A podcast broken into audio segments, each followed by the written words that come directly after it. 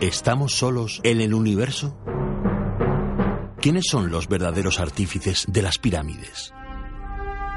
¿Hay vida extraterrestre? De ser así, ¿es posible que ya estén entre nosotros? Psicofonías, Ouija, ¿nos hablan los muertos?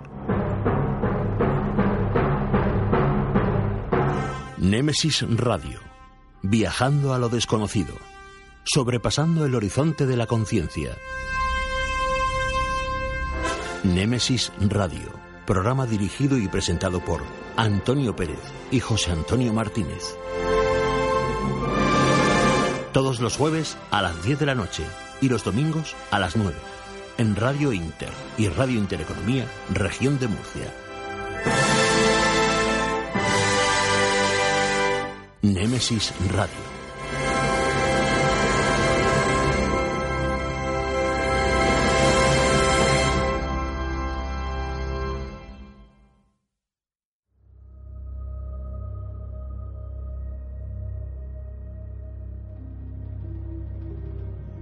Muy buenas noches. Llega la hora del misterio a Radio Inter y Radio Intereconomía en la región de Murcia.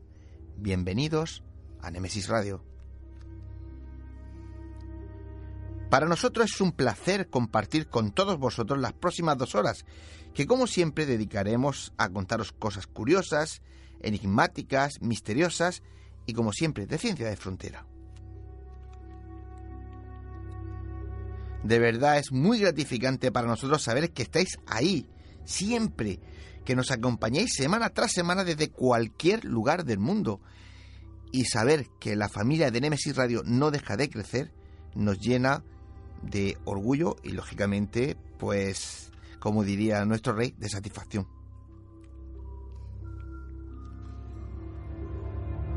Quedaros con nosotros, no os marchéis ni cambiéis el dial que tenemos muchas cosas que contaros y ya digo, yo de vosotros no me las perdería. A los mandos técnicos de control, nuestro crack de la tecnología, Juan Manuel Segovia, y ante los micrófonos, José Antonio Martínez y quien nos habla, Antonio Pérez.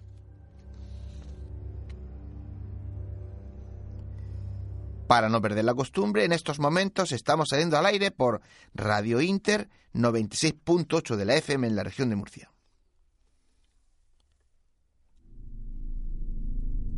Y desde fuera de la región nos podéis escuchar por internet entrando en la web www.lainter968.es. Y para los que por horario u otras cuestiones no podéis escucharnos en estos momentos, informaros que en unas horas estará a vuestra disposición el podcast del programa para escucharnos cuando y donde queráis. Así que elegid la plataforma que más os guste para escucharnos, pero no faltéis a la cita semanal con Nemesis Radio.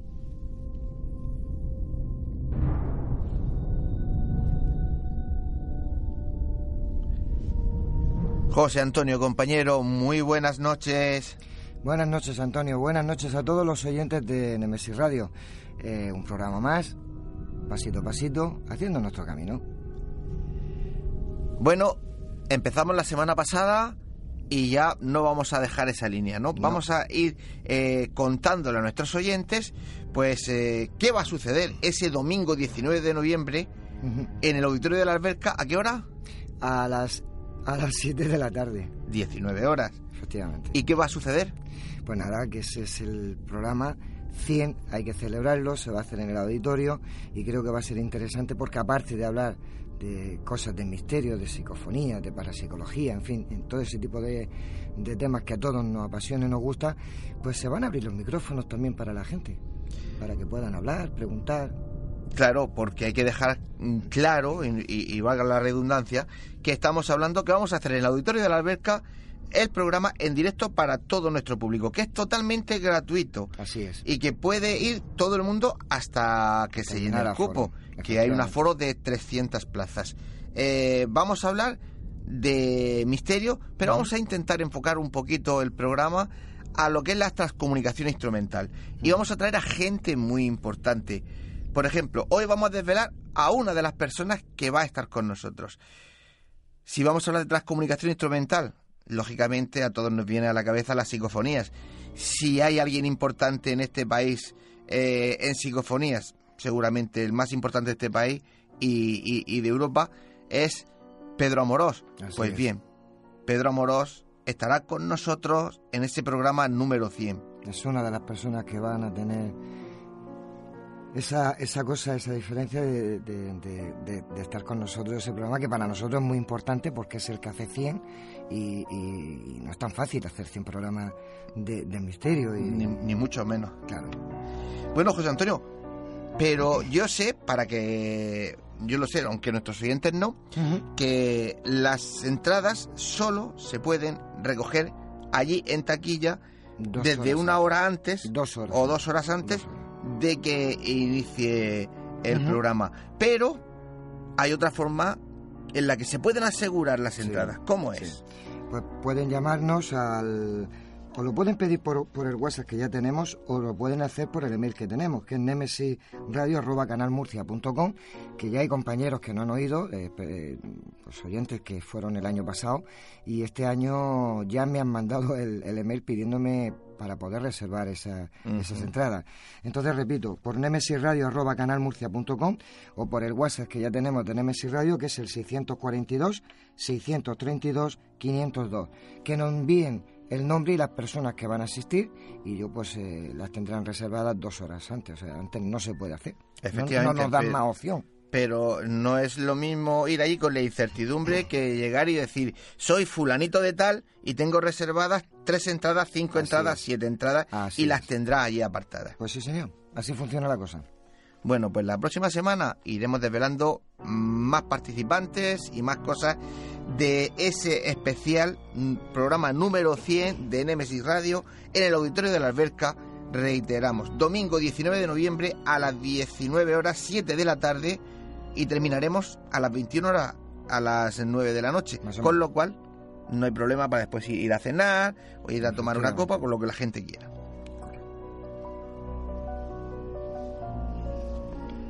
Pues venga, José Antonio, dicho lo anterior, vamos con la vía de contacto del programa. Bien, pues toda la, perdón, toda la información del programa la encontraréis en nuestro Facebook, Nemesis Radio, repito, Nemesis Radio. También tenéis a vuestra disposición el email que he dicho anteriormente, nemesisradio.canalmurcia.com, donde podéis dejarnos pues, los comentarios y sugerencias que os parezca. Nos gustaría que nos hicierais llegar historias, cuentos y leyendas que hayáis oído o que conozcáis personalmente.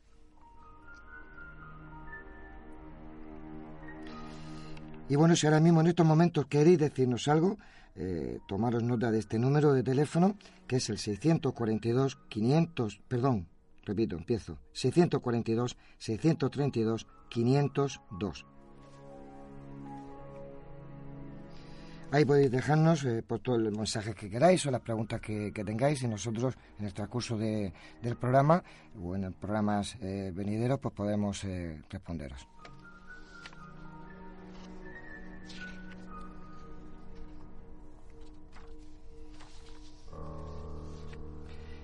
Y como siempre os decimos, si sois aficionados a la investigación y, bueno, y os, ha salido fotos que os parezcan extrañas, posibles psicofonías o psicoimágenes, también nos las podéis enviar y nosotros la analizaremos y os daremos nuestra opinión. Como siempre digo, humilde, pero nuestra opinión.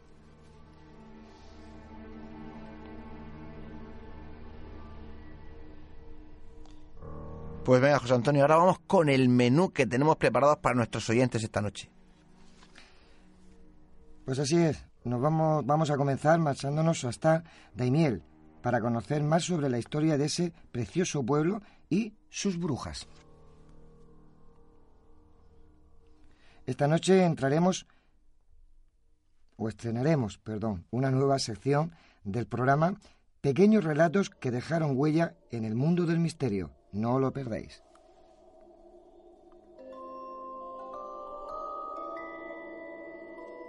Con la noticia de Nemesis Radio nos pondremos al día de lo que está sucediendo estos días en el mundo del misterio.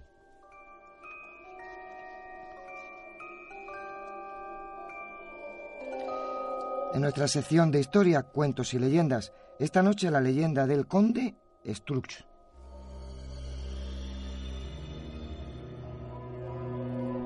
Y en cine os recomendaremos una interesante película, Verónica.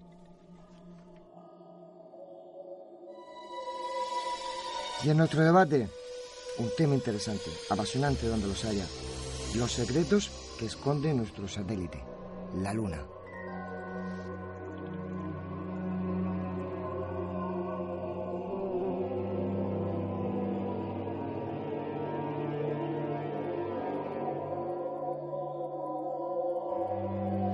El camino es largo y está a punto de comenzar. Con pinches de la noche, poneros cómodos, agudizar las orejas, que empezamos.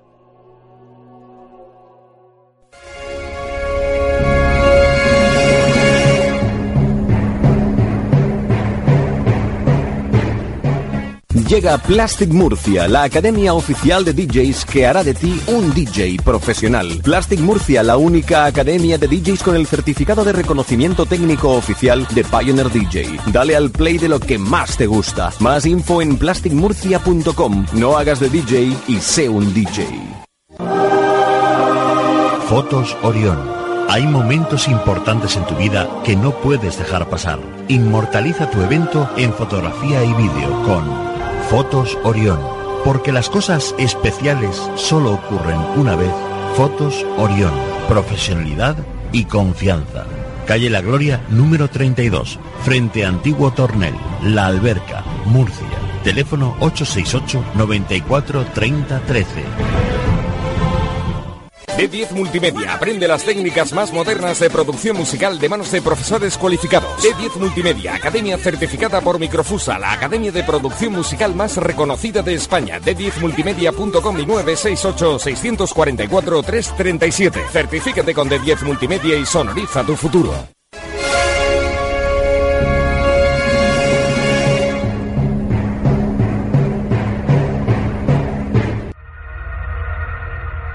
Quieres realizarnos una pregunta, cualquier duda o aclaración, toma nota de nuestro WhatsApp 642 632 502. Nemesis Radio, tu programa de misterio.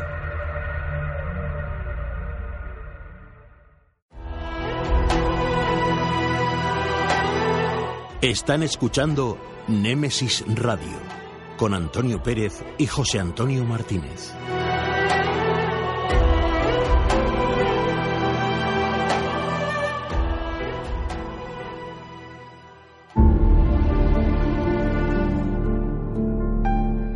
Entrevistas, conocimientos, inteligencia, experiencia. Iniciamos la entrevista de la semana.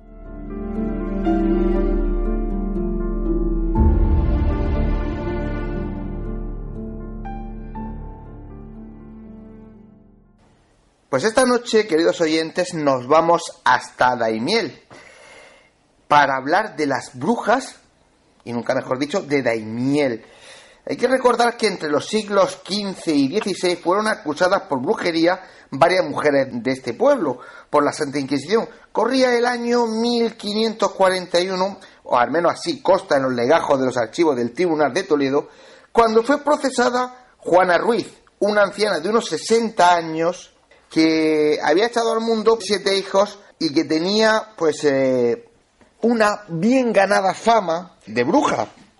Los vecinos, eh, para que os hagáis, una idea, evitaban cruzarse con ella, tener cualquier tipo de contacto eh, que la pudiera relacionar, ¿no? Juana fue acusada por salir, y escuchadme muy bien, por las noches de su casa a través de la chimenea para unirse a macabros aquelarres. También fue acusada de postrarse casi desnuda junto a las tumbas en el cementerio y robar pues huesos, cabellos, dientes y todo tipo pues de trozos de los difuntos de esas tumbas, con los que más tarde realizaba sus pócimas. También fue acusada de haber acabado con la vida de varios niños y mujeres embarazadas. Ciertamente en aquella época Daimiel era una de las poblaciones con un mayor índice de mortalidad de España, así que el que las autoridades no dudaran en cargarle el muerto y nunca mejor dicho a las mujeres con mala reputación de brujas, pues era lo que a ellos también los excusaba, ¿no?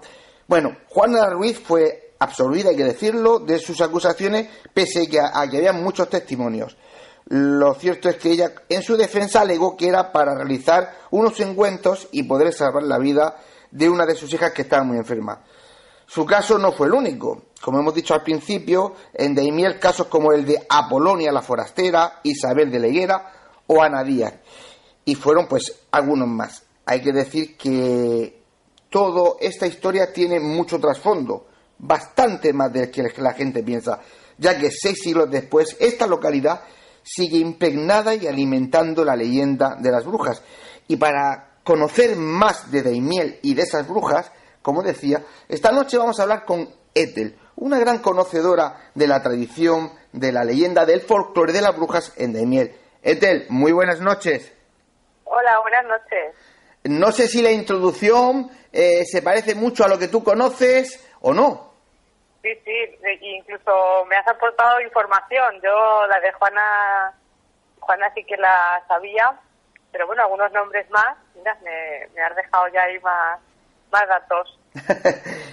Yo decía antes que hay mucha más historia de la que en realidad conocemos y que vosotros, sobre todo la gente, los aldeanos, si, si me lo permites, de Daimiel, pues eh, pasáis de boca en boca, que vuestros familiares centrales os han ido pasando, tus bisabuelos a tus abuelos, tus abuelos a tus padres, tus padres a ti. ¿De verdad hay tanta, tanta raíz de brujería en Daimiel? Sí, de hecho a Daimiel se denomina de las brujas. Pues como tú bien has dicho, pues en, la, en el medievo pues fue un sitio donde se, reunían muchas brujas e incluso el Tribunal de la Inquisición. Eh, había aquí un pequeño Tribunal de la Inquisición y, esto pues al final hasta hace poco, porque ahora ya sí que se va perdiendo un poco más, pero hasta hace poco sí que a mi abuela me ha contado historias y gente de, la zona te cuenta alguna leyenda, alguna anécdota que han tenido y sí que es cierto que, es un pueblo con repercusión de brujas. Pues eh, si te parece, yo el hablar contigo precisamente esta noche es porque a veces, y lo he comentado hace unos segundos, nos gusta aportar a nuestros oyentes de Nemesis Radio enterarnos de la leyenda, del folclore del pueblo, no solo lo que ya nos cuentan los historiadores, sino lo del boca a boca. Tú, por ejemplo, conoces casos, seguro que nos podrás contar alguno, ¿verdad? Sí, sí que te puedo contar. Mira, yo recuerdo un caso que fue cuando más empezó, porque yo de pequeña, eh, mi abuela sí que era siempre como mirar de, mal de ojo. Pues, lo que más quedan de mierda, sobre todo, es brujería de mal de ojo. Mi abuela sí estaba mal de ojo y eso y yo siempre como lo he tenido muy cercano no le daba importancia. Hasta que una mujer mayor un día en el bueno, del colegio decía que ellos cuando se iban al campo y eso eh, cuando les hacían magia empezaban a moverse botijos que había cerca de ellos eh, o platos empezaban a como hacer círculos y a levantarse a levitar. Y yo me sorprendía a eso porque claro yo decía pero bueno eso de verdad pasaba que sí que sí las mujeres de la zona decían que ya lo han vivido como en plan brujería, así como más, algo más. Pero luego lo que yo he podido ver cercano a mí, o lo que me han contado más, sobre todo es las anécdotas de mal de ojo y cosas así. Yo sé que eh, desde hace un tiempo se dice que Daimiel, pues bueno, ha empezado a remover lo de lo de las brujas, pues para aprovechar los tiempos en los que no se puede explotar lo que es el turismo en las tablas, eh, ¿Tú qué tienes que decir a eso? Porque, como comentábamos, lo que a ti te ha contado directamente tu abuela, bueno, es algo de, brujas un poco light, pero hay, hay historias más importantes, ¿verdad? Sí, ahora hace unos años que están haciendo lo que tú bien dices en las tablas, un recorrido con teatro y, recordando un poco pues lo que podría ser la brujería que se hacía allí en las tablas. Eh, eh, sí, la verdad que yo no he podido asistir nunca a ninguna de, las que ha habido, pero la gente que ha ido eh, que está súper, está fenomenal. Y la verdad que yo animo a todo el mundo que vaya, porque este año a ver si voy a hacer que pueda ir ya por fin. y ya como decirte que de historias sí que de más de la mano, bueno, una de las que me contó a mí mi abuela era que, bueno, su madre que, mm, decía que le pedían las ropas porque a lo mejor se le ponía una burra mala o algo así y con la misma ropa eh, ella decía, toma, que a mí no me da tiempo, tenía muchos hijos, y, y se la daba, le pasaba, ella hacía luego su oración o su rito, no sé qué sería, y, y la burra se ponía buena, o, o así. Y aquí como tradición del mal de ojo, pues se dice que no se que no puedes llegar al viernes, porque si no se pasa y puedes llegar a... que se pone mucho peor. Yo he visto en mi propia casa, cuando mi abuela lo hacía, que había gente que venía y, terminaba de mirarle, bueno, ella lo hacía con agua y aceite. Y entonces, eh, tú cuando echas aceite en agua se queda como una balsita por arriba, pero es que ella echaba el aceite y se deshacía completamente en el agua. Yo, yo no sé qué habrá, porque yo no lo sé hacer. Eh, ella se deshacía el agua y, y a su vez su madre también dice que lo hacía, hacía cosas así y, ver a gente que terminaban de quitarle el mal de ojo y, vomitar y estar allí un montón de, cosas y decir, mi abuela, "Ay, ya, ya se te ha curado, ya ha quitado el mal de ojo. Cosas así sí que he vivido de, yo de primera mano. Lo que pasa es que las oraciones, yo es, o, lo, o lo que hacían, lo que hacían, yo no lo sé. Porque según ellas, la leyenda es que solo se puede contar a una persona por generación. No puedes contárselo a más, entonces a mí ya no me llega.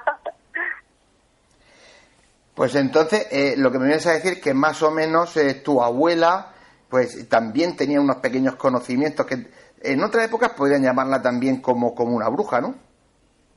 Podría ser, claro, si hubiera sido más antiguo podría haber sido. Ya la verdad que era una persona muy fuerte en ese aspecto porque pasaba, íbamos a un sitio y estaba un perro ladrando, pasaba y el perro se callaba. Era como, no sé, tenía algo diferente. Una especie de magnetismo. Sí, no lo sé, ella era una persona que era, y de hecho, en los últimos años ella tuvo demencia y yo le decía, hola, me duele mucho la cabeza, ponme la mano. Y, ya no sabía hacer nada, pero te ponía la mano y te, y te consolaba un montón. Y, y ya te digo, ella con los animales y todo esto siempre tuvo algo que no era como otra persona. Yo pasaba y a mí me ladraban y ella pasaba y el perro se callaba y se quedaba sentado y decía, y mi abuela decía, es que vas con miedo. Y yo decía, pero bueno, ¿qué, qué eres tú que tienes algo que no, que no es normal? Entonces mi abuela podría haber sido en otra época, sí, podrían haberla acusado de bruja seguramente. Eh, y de los casos que tú hayas oído que se muevan por ahí, por, por, por tu pueblo, ¿cuál es el que más te ha podido impactar? De algo que hiciera alguna bruja en algún momento. Pues uno que yo he oído eh, fue un chico que vino de fuera buscando a una mujer en concreto y con un vaso, no sé qué, mm, qué es lo que hacía, pero el, el- porque no, ahí no puede pasar nada más que la persona que tenía que hacerlo y el que está afectado, ¿no? Y con un vaso eh, le quitó como una energía mala o no sé qué, bueno, el vaso explotó y al chico empezó a, a ponerse mucho mejor y a recuperarse y, y eso sí que fue algo que, no lo he visto yo en persona pero que sí que ha estado muy reciente en el tiempo.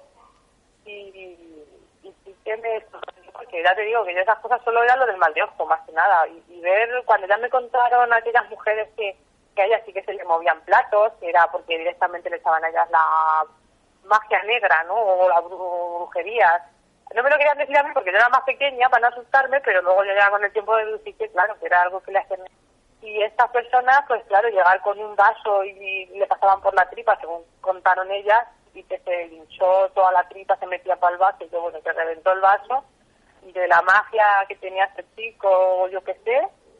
Y, y eso es lo que a mí siempre dije, madre mía, digo, ¿será esto verdad o no? O yo qué sé, la verdad. Este es el que más últimamente reciente me ha, bueno, reciente hace ya años, pues, me sorprendió. ¿Y qué tiempo haría de eso? ¿Cuánto tiempo hace de eso que sucedió eso? Pues puede hacer 20 años. sí, 20. Yo tengo 30, pues si tuviera yo 10, 15, ya me lo contaban. Y actualmente hay gente que tú conoces o, o que te hayan dicho por Daimiel que, que también se dediquen a hacer pues eh, algún tipo de conjuros, de ungüentos, eh, digamos, que, que sigan la tradición de la brujería en Daimiel, en tu zona. Pues como te he dicho, eso pasa, según la, tradición, solo puedes decírselo a una persona.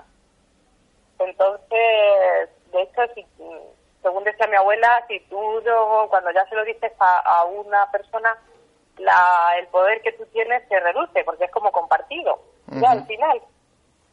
Eh, entonces, sí que conozco a gente que, eh, sobre todo lo del mal de ojo, porque sí que lo siguen haciendo, y gente que conoce ungüentos así raros, que yo a mí me gusta correr y eso, y cuando voy así con gente, dice, esa planta es para no sé qué, no sé cuántas, y yo digo, pero ¿cómo sabes tantas cosas?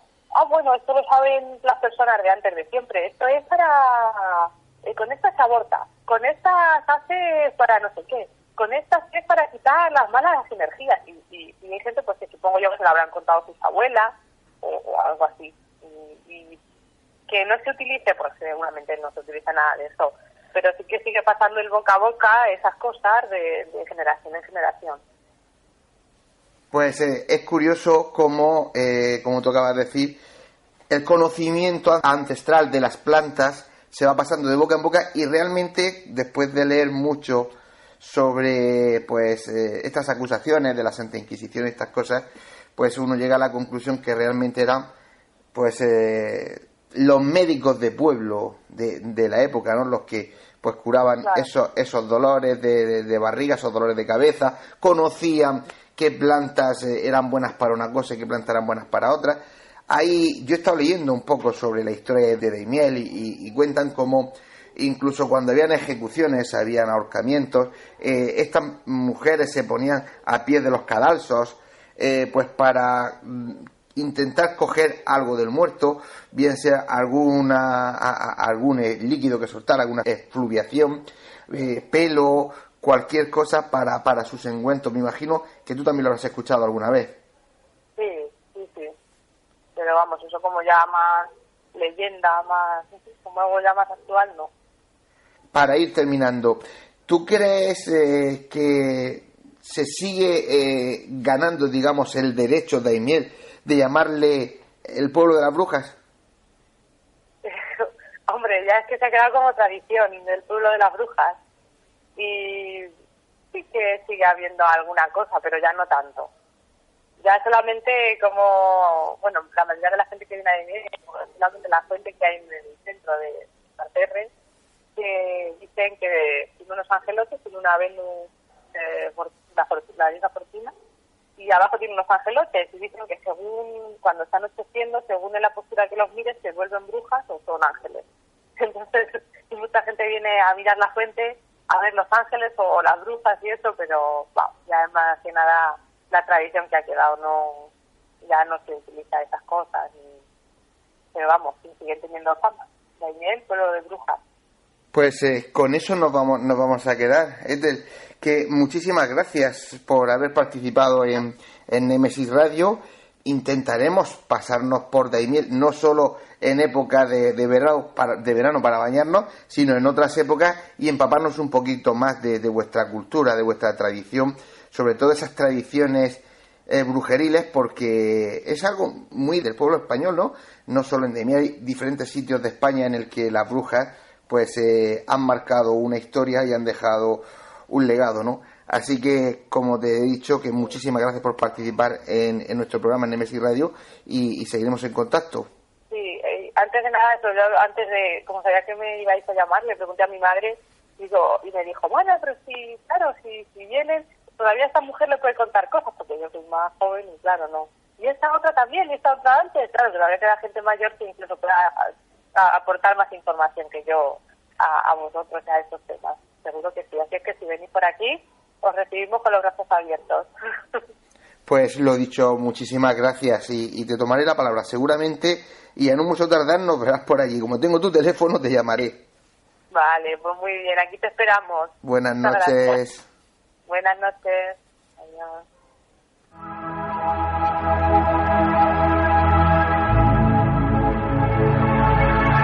A continuación, os dejamos con una serie de pequeños relatos que dejaron huella en el mundo del misterio.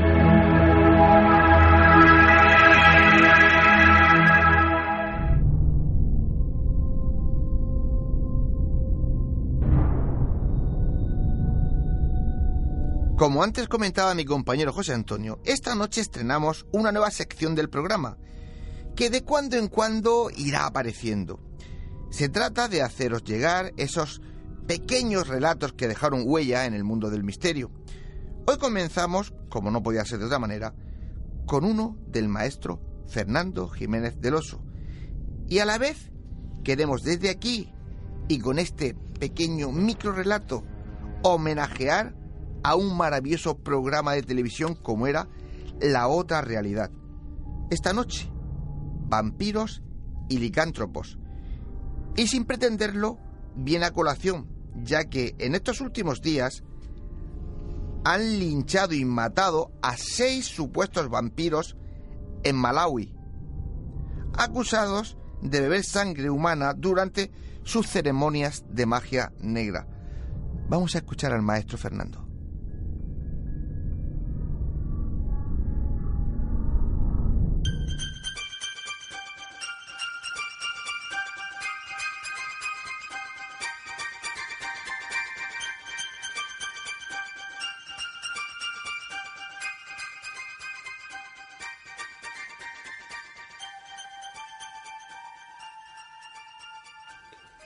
Bienvenidos a la otra realidad.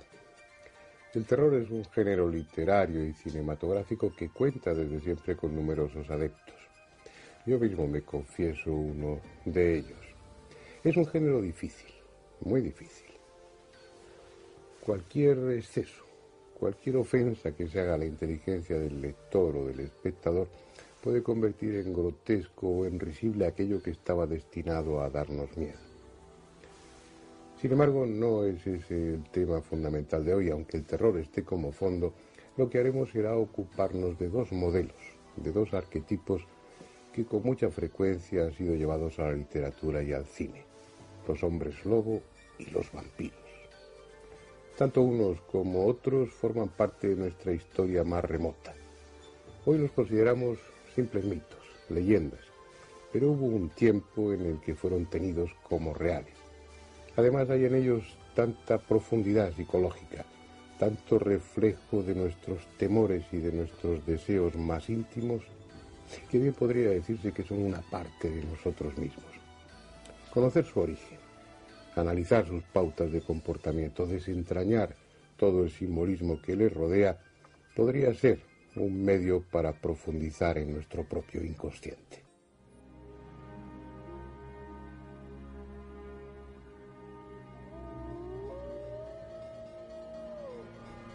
Ahí fuera, entre las sombras, hay algo. No es hombre ni animal. No está vivo ni está muerto. Es algo que acecha, que se esconde esperando al caminante solitario. Algo hecho de la misma sustancia que los sueños. Algo sin forma, capaz de adoptar mil formas diferentes. Ahí fuera, entre las sombras de la noche, está el miedo.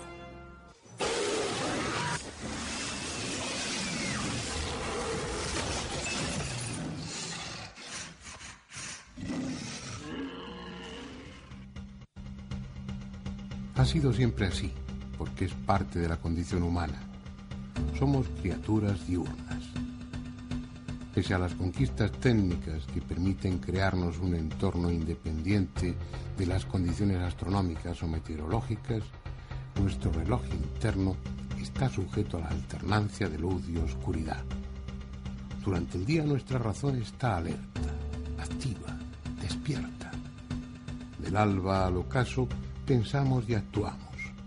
Nuestra temperatura corporal, la frecuencia de nuestro pulso, la resistencia eléctrica de la piel y la secreción de nuestras glándulas así lo determinan. Es al llegar la noche cuando o dormimos o somos intrusos en un territorio que no nos pertenece.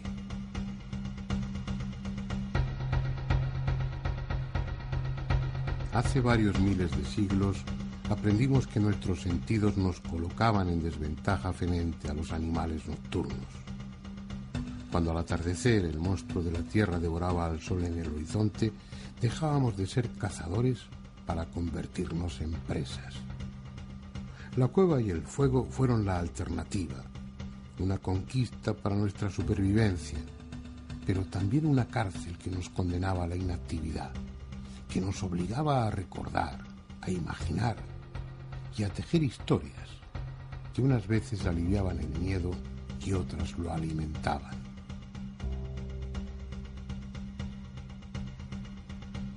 Es más que probable que los cuentos de miedo, las leyendas protagonizadas por seres ominosos y terribles, fuesen la primera forma de relato, el primer género narrativo. Y es casi seguro también que esos personajes representaban las fuerzas de la noche, los poderes de las sombras. Eran y son proyecciones nuestras. Por lo tanto, han tenido desde el principio un carácter ambivalente. Expresaban aquello que tememos y aquello que en el fondo deseamos. Fueron y siguen siendo criaturas a medio camino entre lo humano y lo animal, verdugos nuestros y al tiempo héroes, porque con su dominio de la noche o de la muerte nos redimen. Tan imposibles como cualquier ideal o arquetipo y sin embargo tan reales que durante milenios no hemos dudado de su existencia. De esa amplia galería de monstruos temidos o envidiados, licántropos y vampiros son sin duda los más universales, los que más y mejor representan esa parte oscura de la naturaleza humana que a duras penas conseguimos controlar. Aunque protagonicen nuestras pesadillas infantiles, ellos, los hombres lobo y los no muertos ávidos de sangre, son más que ningún otro aquello que en secreto nos gustaría ser.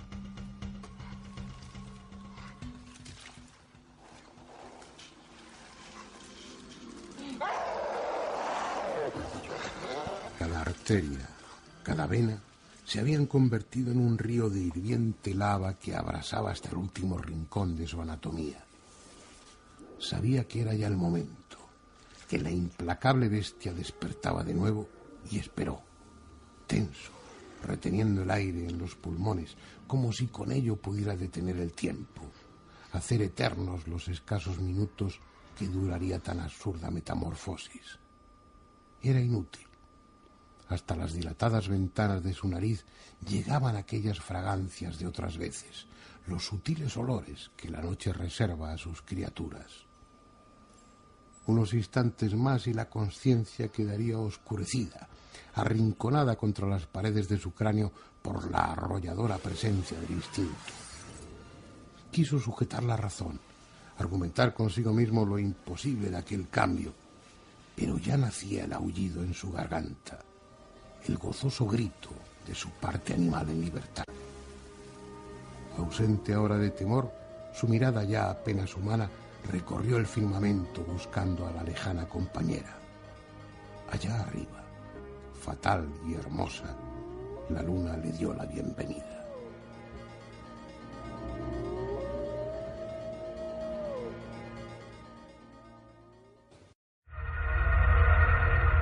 Si quieres realizarnos una pregunta, cualquier duda o aclaración, toma nota de nuestro WhatsApp 642 632 502. Némesis Radio, tu programa de misterio.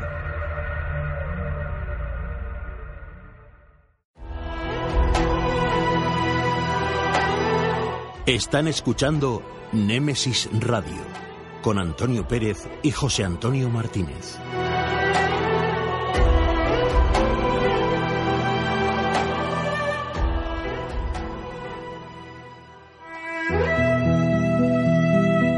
Las noticias de Némesis Radio.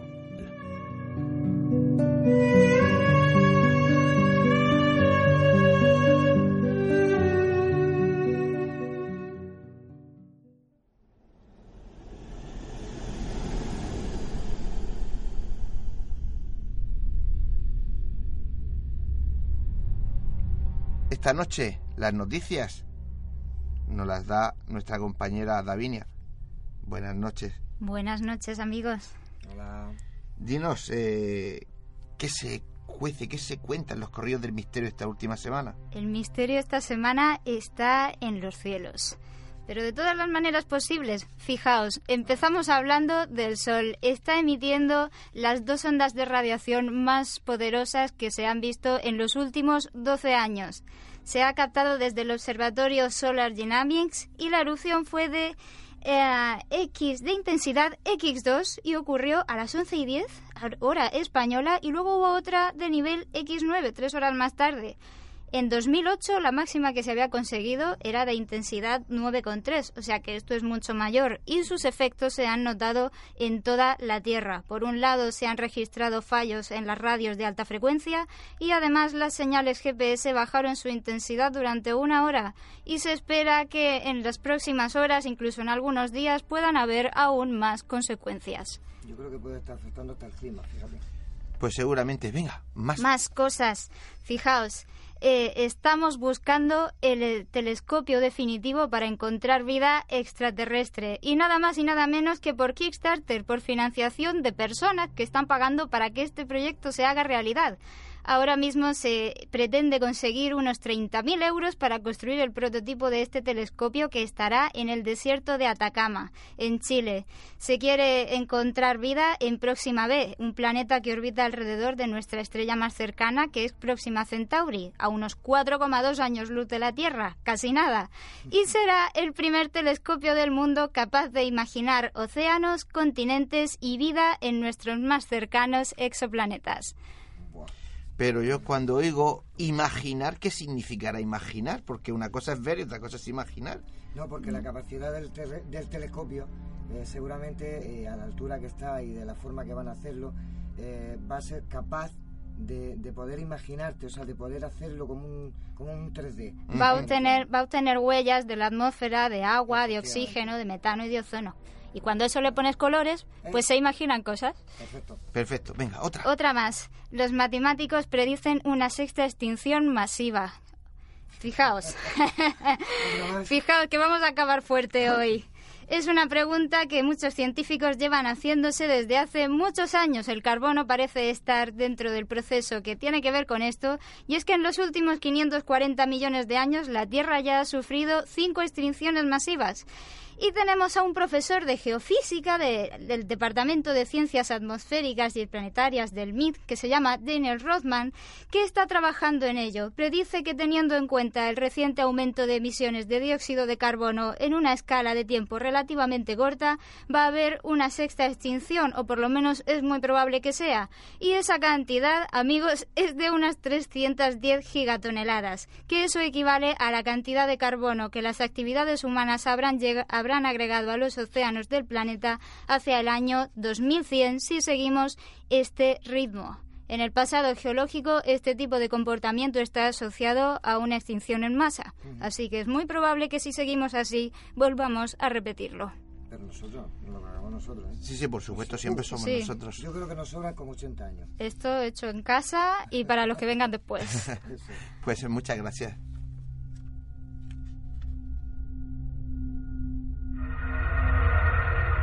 Si quieres realizarnos una pregunta, cualquier duda o aclaración, toma nota de nuestro WhatsApp 642 632 502.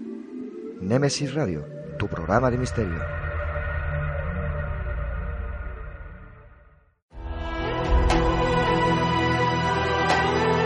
Están escuchando Némesis Radio con Antonio Pérez y José Antonio Martínez.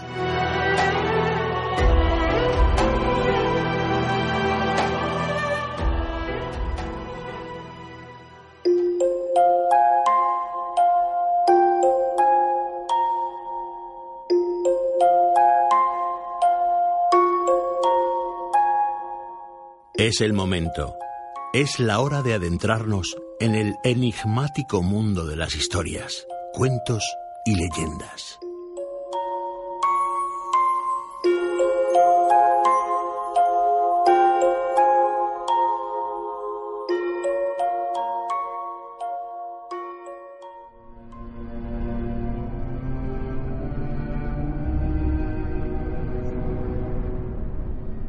Pues como no te he dejado moverte donde estabas, Lavinia, eh, sé que esta noche nos traes una historia, no sé si es historia o si es leyenda, eh, que tiene algo que ver con, con lo que hace un rato hemos hablado de Fernando, ¿verdad? Sí, eh, sin haberlo preparado, esta noche estamos tocando el mismo tema en más de una vez y es que hoy vamos a viajar hasta Cataluña y vamos a hablar del primer vampiro. El primer vampiro incluso antes del conde Drácula y está medio camino entre la leyenda y la realidad y ya que nuestros oyentes decidan qué es lo que hay, qué es lo que quieren creer y qué es lo que más les gusta de esta historia. Que la disfruten. Pues Juanma, dale música que y no la cuente.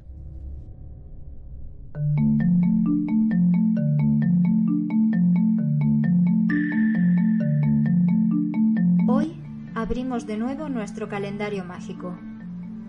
Vamos a retroceder en el tiempo, muy atrás, a la época en que los cristianos reconquistaban la península ibérica, que había sido dominada durante siglos por el gran ejército moro. En el siglo XII, la corona catalano-aragonesa tenía un combatiente extranjero, por cierto, que destacaba por encima de todos los demás. Gilfredo Struch, que así respondía por nombre, había obtenido grandes logros para los cristianos durante años.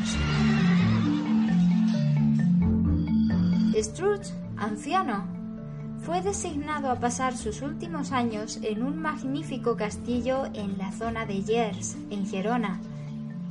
Era un lugar con restos de cultura pagana y existía el peligro de que los cristianos se aliaran con los moros que quedasen. Así que para disfrutar su estancia en Gers, Struch debería controlar esa amenaza el resto de su vida.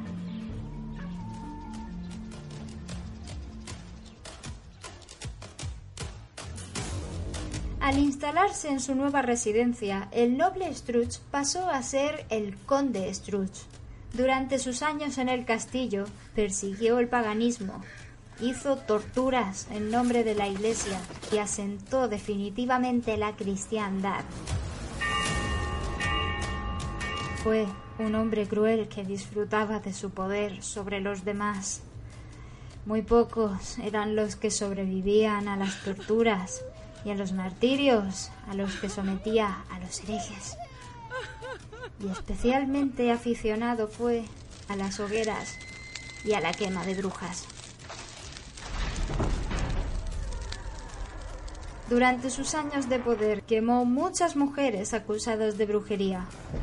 No se sabe a ciencia cierta si lo que acontece a continuación ocurrió tras una quema concreta o fue provocado por las últimas palabras de muchas mujeres quemadas a lo largo del tiempo. Pero la historia cuenta que, tras la última quema que realizó, el conde fue maldito.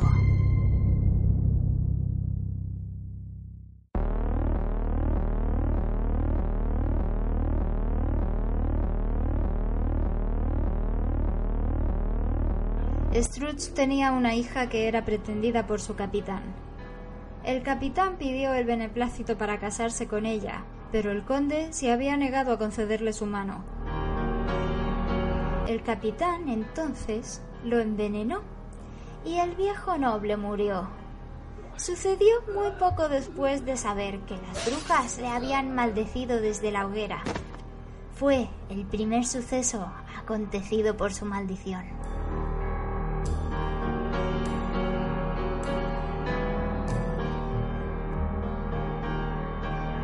En los meses posteriores a su muerte empezó a acontecer el mal en la región. Las tierras comenzaron a enfermar. Las cosechas no crecían. Muchas morían. Y para colmo, los animales empezaron a aparecer desangrados sin ninguna explicación. Estos sucesos provocaron el miedo entre los habitantes del castillo de Yers. A esto se suma que jóvenes doncellas comenzaron a desaparecer de repente. A la mayoría no volvía a vérselas jamás. Y otras, las que volvían, lo hacían embarazadas. Todas contaban una misma historia, que un hombre joven y apuesto las había seducido y violado salvajemente.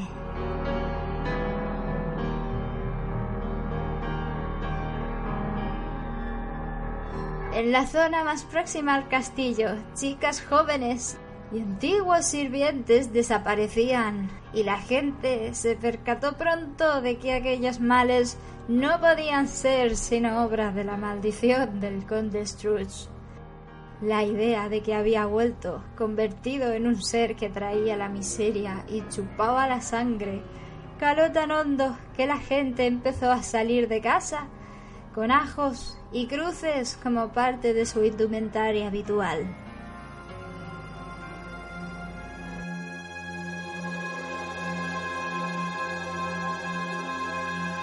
El tiempo pasaba y las jóvenes violadas fueron dando a luz.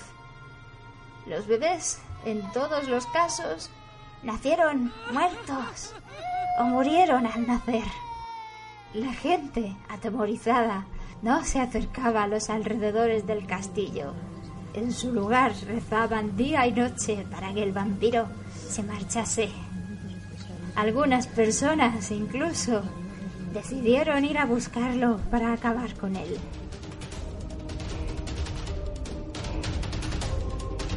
Una de esas personas fue una religiosa que se atrevió a acercarse al castillo, protegida únicamente por el poder de Cristo. Decidida estaba a encontrar el cuerpo del conde Scrooge allá donde estuviera enterrado.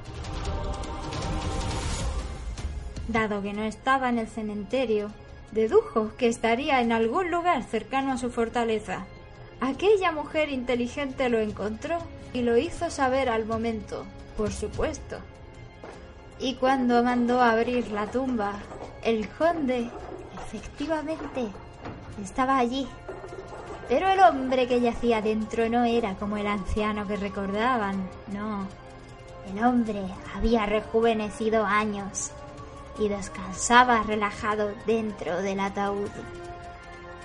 La religiosa, con el poder de Dios, cogió una estaca de madera y se la clavó en el corazón. Acabó de un solo golpe con el poder del demonio que habitaba en ese cuerpo falso lleno de maldad. El conde Scrooge, ahora sí, estaba muerto.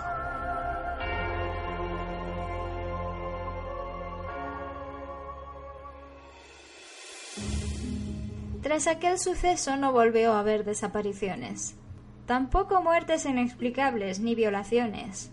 Las cosechas comenzaron a crecer de nuevo y los ajos dejaron de ir colgados en los vestidos para volver a las repisas de sus casas, donde debían estar y donde habían estado siempre. La maldición, según cuenta la historia, había terminado. Entre los estudiosos existe la hipótesis de que Scrooge fue el primer vampiro occidental tal y como lo conocemos, mucho anterior a Drácula. Incluso estos estudiosos dicen que la historia que rodea a este hombre, que fue real, pudo formarse al añadir fantasías a una cadena de sucesos que rodearon su figura. Sea como sea, el castillo de Yes sigue en pie con sus imponentes muros, ya deteriorados, y guarda los recuerdos de los últimos años de un hombre que probablemente no conozcamos del todo jamás.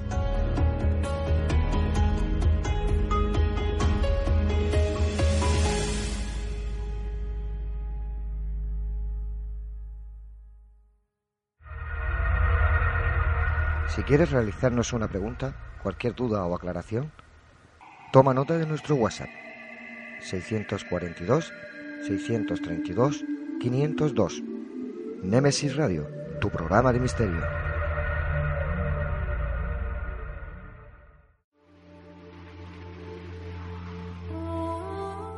Están escuchando Némesis Radio con Antonio Pérez y José Antonio Martínez.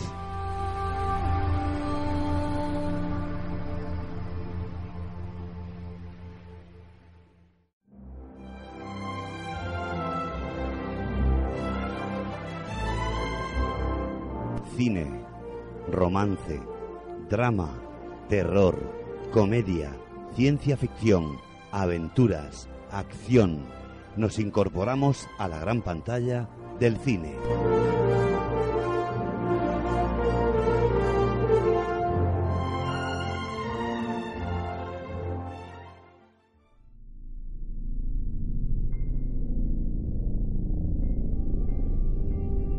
Pues José Antonio, hoy recomendamos Verónica, ¿verdad? Una película eh, para mí personalmente bastante interesante y, yo creo que para muy curiosa para seguidores del mundo del cine este de, ritos y dicen que incluso de, casos malignos de, la Ouija. Eh, otros dicen que es satánico. ¿Qué te parece si lo escuchamos?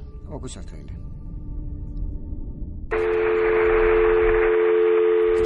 Policía, dígame. ¡Ayuda! ¡Ayuda, por favor! Necesito que te tranquilices y me describas lo que estás viendo. ¡Está aquí! ¿Sigues ahí? ¿Hola?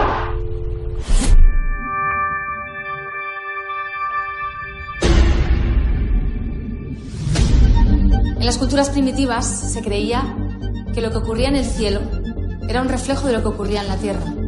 Por eso se creía también que durante los eclipses la oscuridad reinaba por encima de la luz. Cerrar los ojos. ¿Hay alguien aquí con nosotras? ¿Quieres hablar con alguna de nosotras? ¿Lo has movido tú?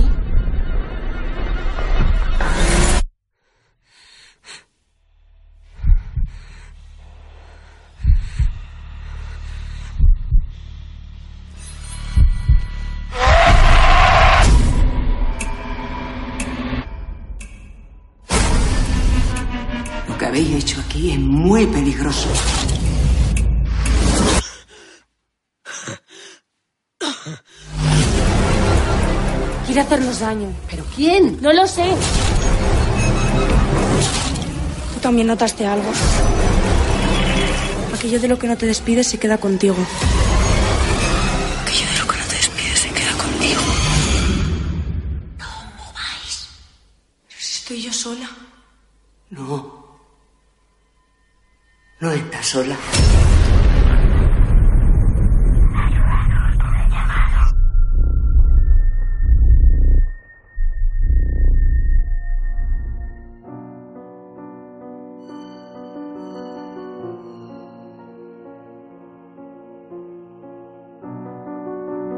Bueno, yo sé que a ti te da bastante miedo. Yo, voy a dejar de estar buscando las películas estas porque a mí me dan miedo, tío. Yo, que no, que, mucho grito, mucha cosa. Yo sé que a lo mejor tú no sabes que está y siempre entrecomillándolo, basado en un hecho real, en el caso Vallecas, un caso que, que, investigamos mucha gente hace muchísimo tiempo, en Madrid, de esta niña que jugaba con sus compañeras en el colegio a la Ouija y que de repente empiezan a suceder cosas en su casa, tienen que irse todos a dormir, incluso al comedor, interviene hasta la Guardia Civil. Hay que decir que en la realidad, eh, seguramente el primer caso en el que la, Guardia Civil eh, hace un informe sobre un fenómeno paranormal fue en el caso Vallecas, ¿no?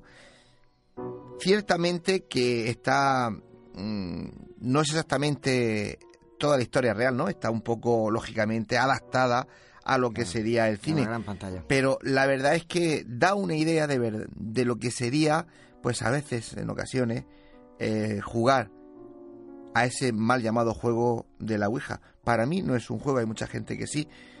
Nosotros recomendamos la película porque, aunque es un poco cruda, pues eh, muestra esa parte del misterio en el que no sabemos qué si es eh, leyenda o si es realidad, porque deja muchos claroscuros el hecho real y la película pues queda bastante bien plasmado.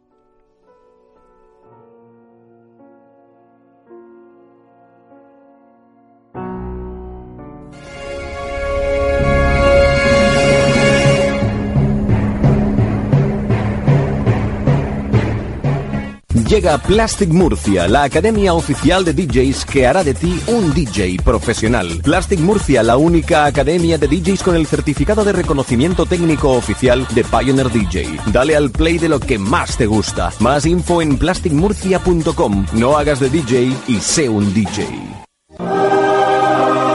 Fotos Orión. Hay momentos importantes en tu vida que no puedes dejar pasar. Inmortaliza tu evento en fotografía y vídeo con Fotos Orión. Porque las cosas especiales solo ocurren una vez. Fotos Orión. Profesionalidad y confianza. calle La Gloria número 32, frente a Antiguo Tornel, La Alberca, Murcia. Teléfono 868 94 30 13.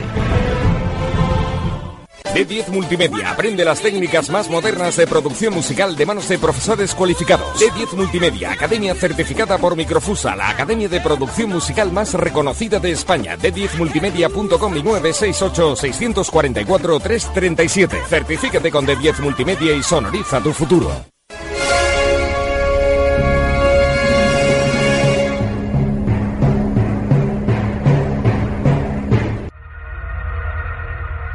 Quieres realizarnos una pregunta, cualquier duda o aclaración, toma nota de nuestro WhatsApp 642 632 502. Nemesis Radio, tu programa de misterio.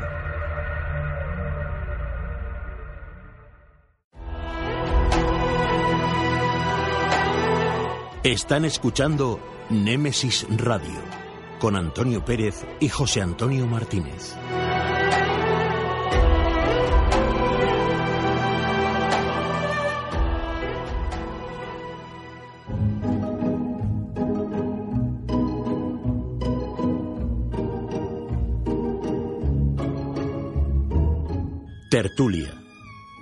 Nuevo tema interesante nos llega a este debate.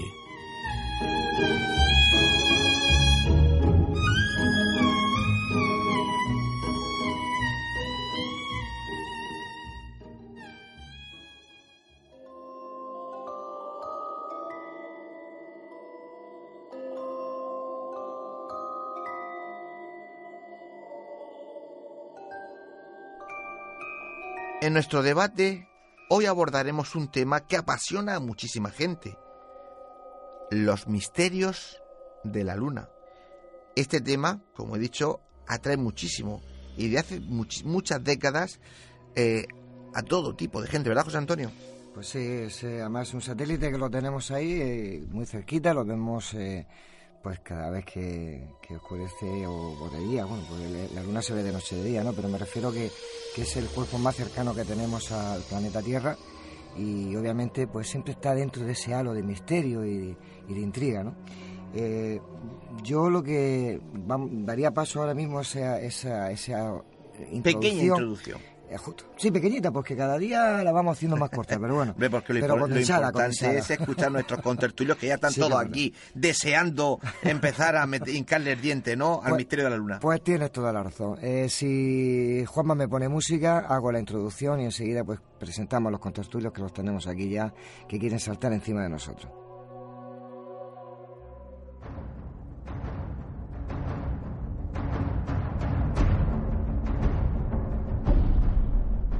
Los secretos de la Luna.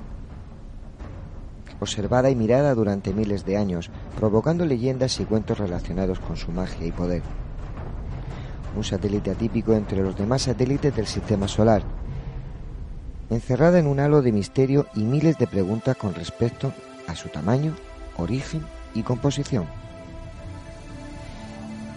Se dice que en su superficie alberga edificios hechos por la mano de otra civilización. Otros cuentan que es un satélite artificial y hueco en su interior. Que en la cara oculta alberga edificios o incluso que hay bases de extraterrestres. Otros afirman que cuando los astronautas del Apolo 11 pisaron la Luna, los estaba observando unos seres de otros mundos, al otro lado del cráter. Lo que es verdad, que a falta de verificar y demostrar dichas conjeturas o argumentos, me cuesta creer que todavía se esté hablando de nuestro satélite como algo misterioso, con muchas preguntas sin responder.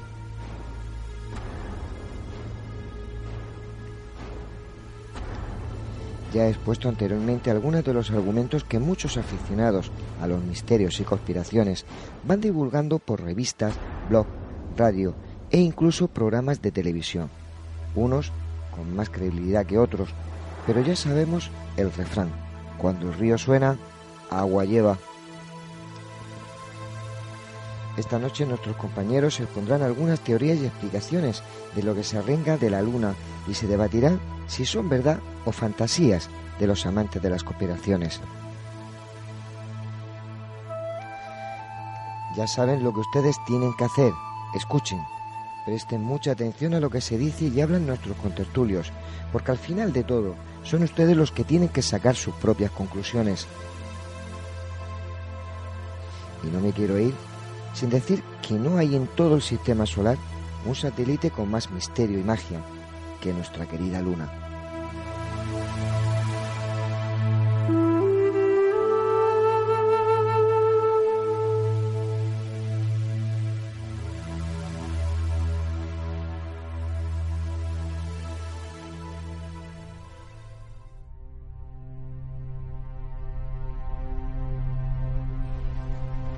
Muy bien, pues después eh, de oír eh, esa introducción, como siempre digo, voy a presentar a los compañeros de esta noche, los que están aquí alrededor de este micrófono y a ver cómo empezamos la tertulia o el debate, como a mí me gusta decir.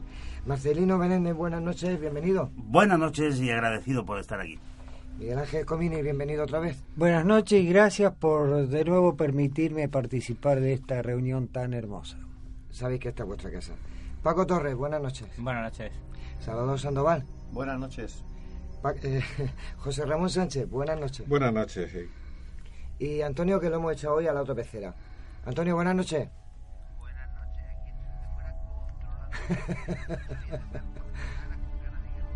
Muy bien. Vamos a ver. eh, pues ya- presentados todos, eh, solamente decir que planteo una serie de preguntas eh, que bueno que están ahí, que van pululando en- por internet, por, eh, televisiones, por blogs, por, radios. Eh, yo diría si, por ejemplo, la, la Luna realmente eh, alberga o pode- podría albergar ese tipo de,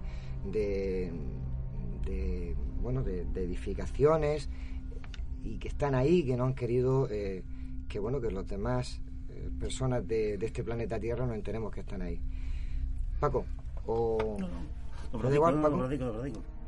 Bueno, Paco Miguel, me da Paco igual. Miguel. Me da igual, el que queráis. Un apunte muy breve. Mm, A mí no me cabe duda de que, el, de que en julio del 69 se produjo un extraño acontecimiento.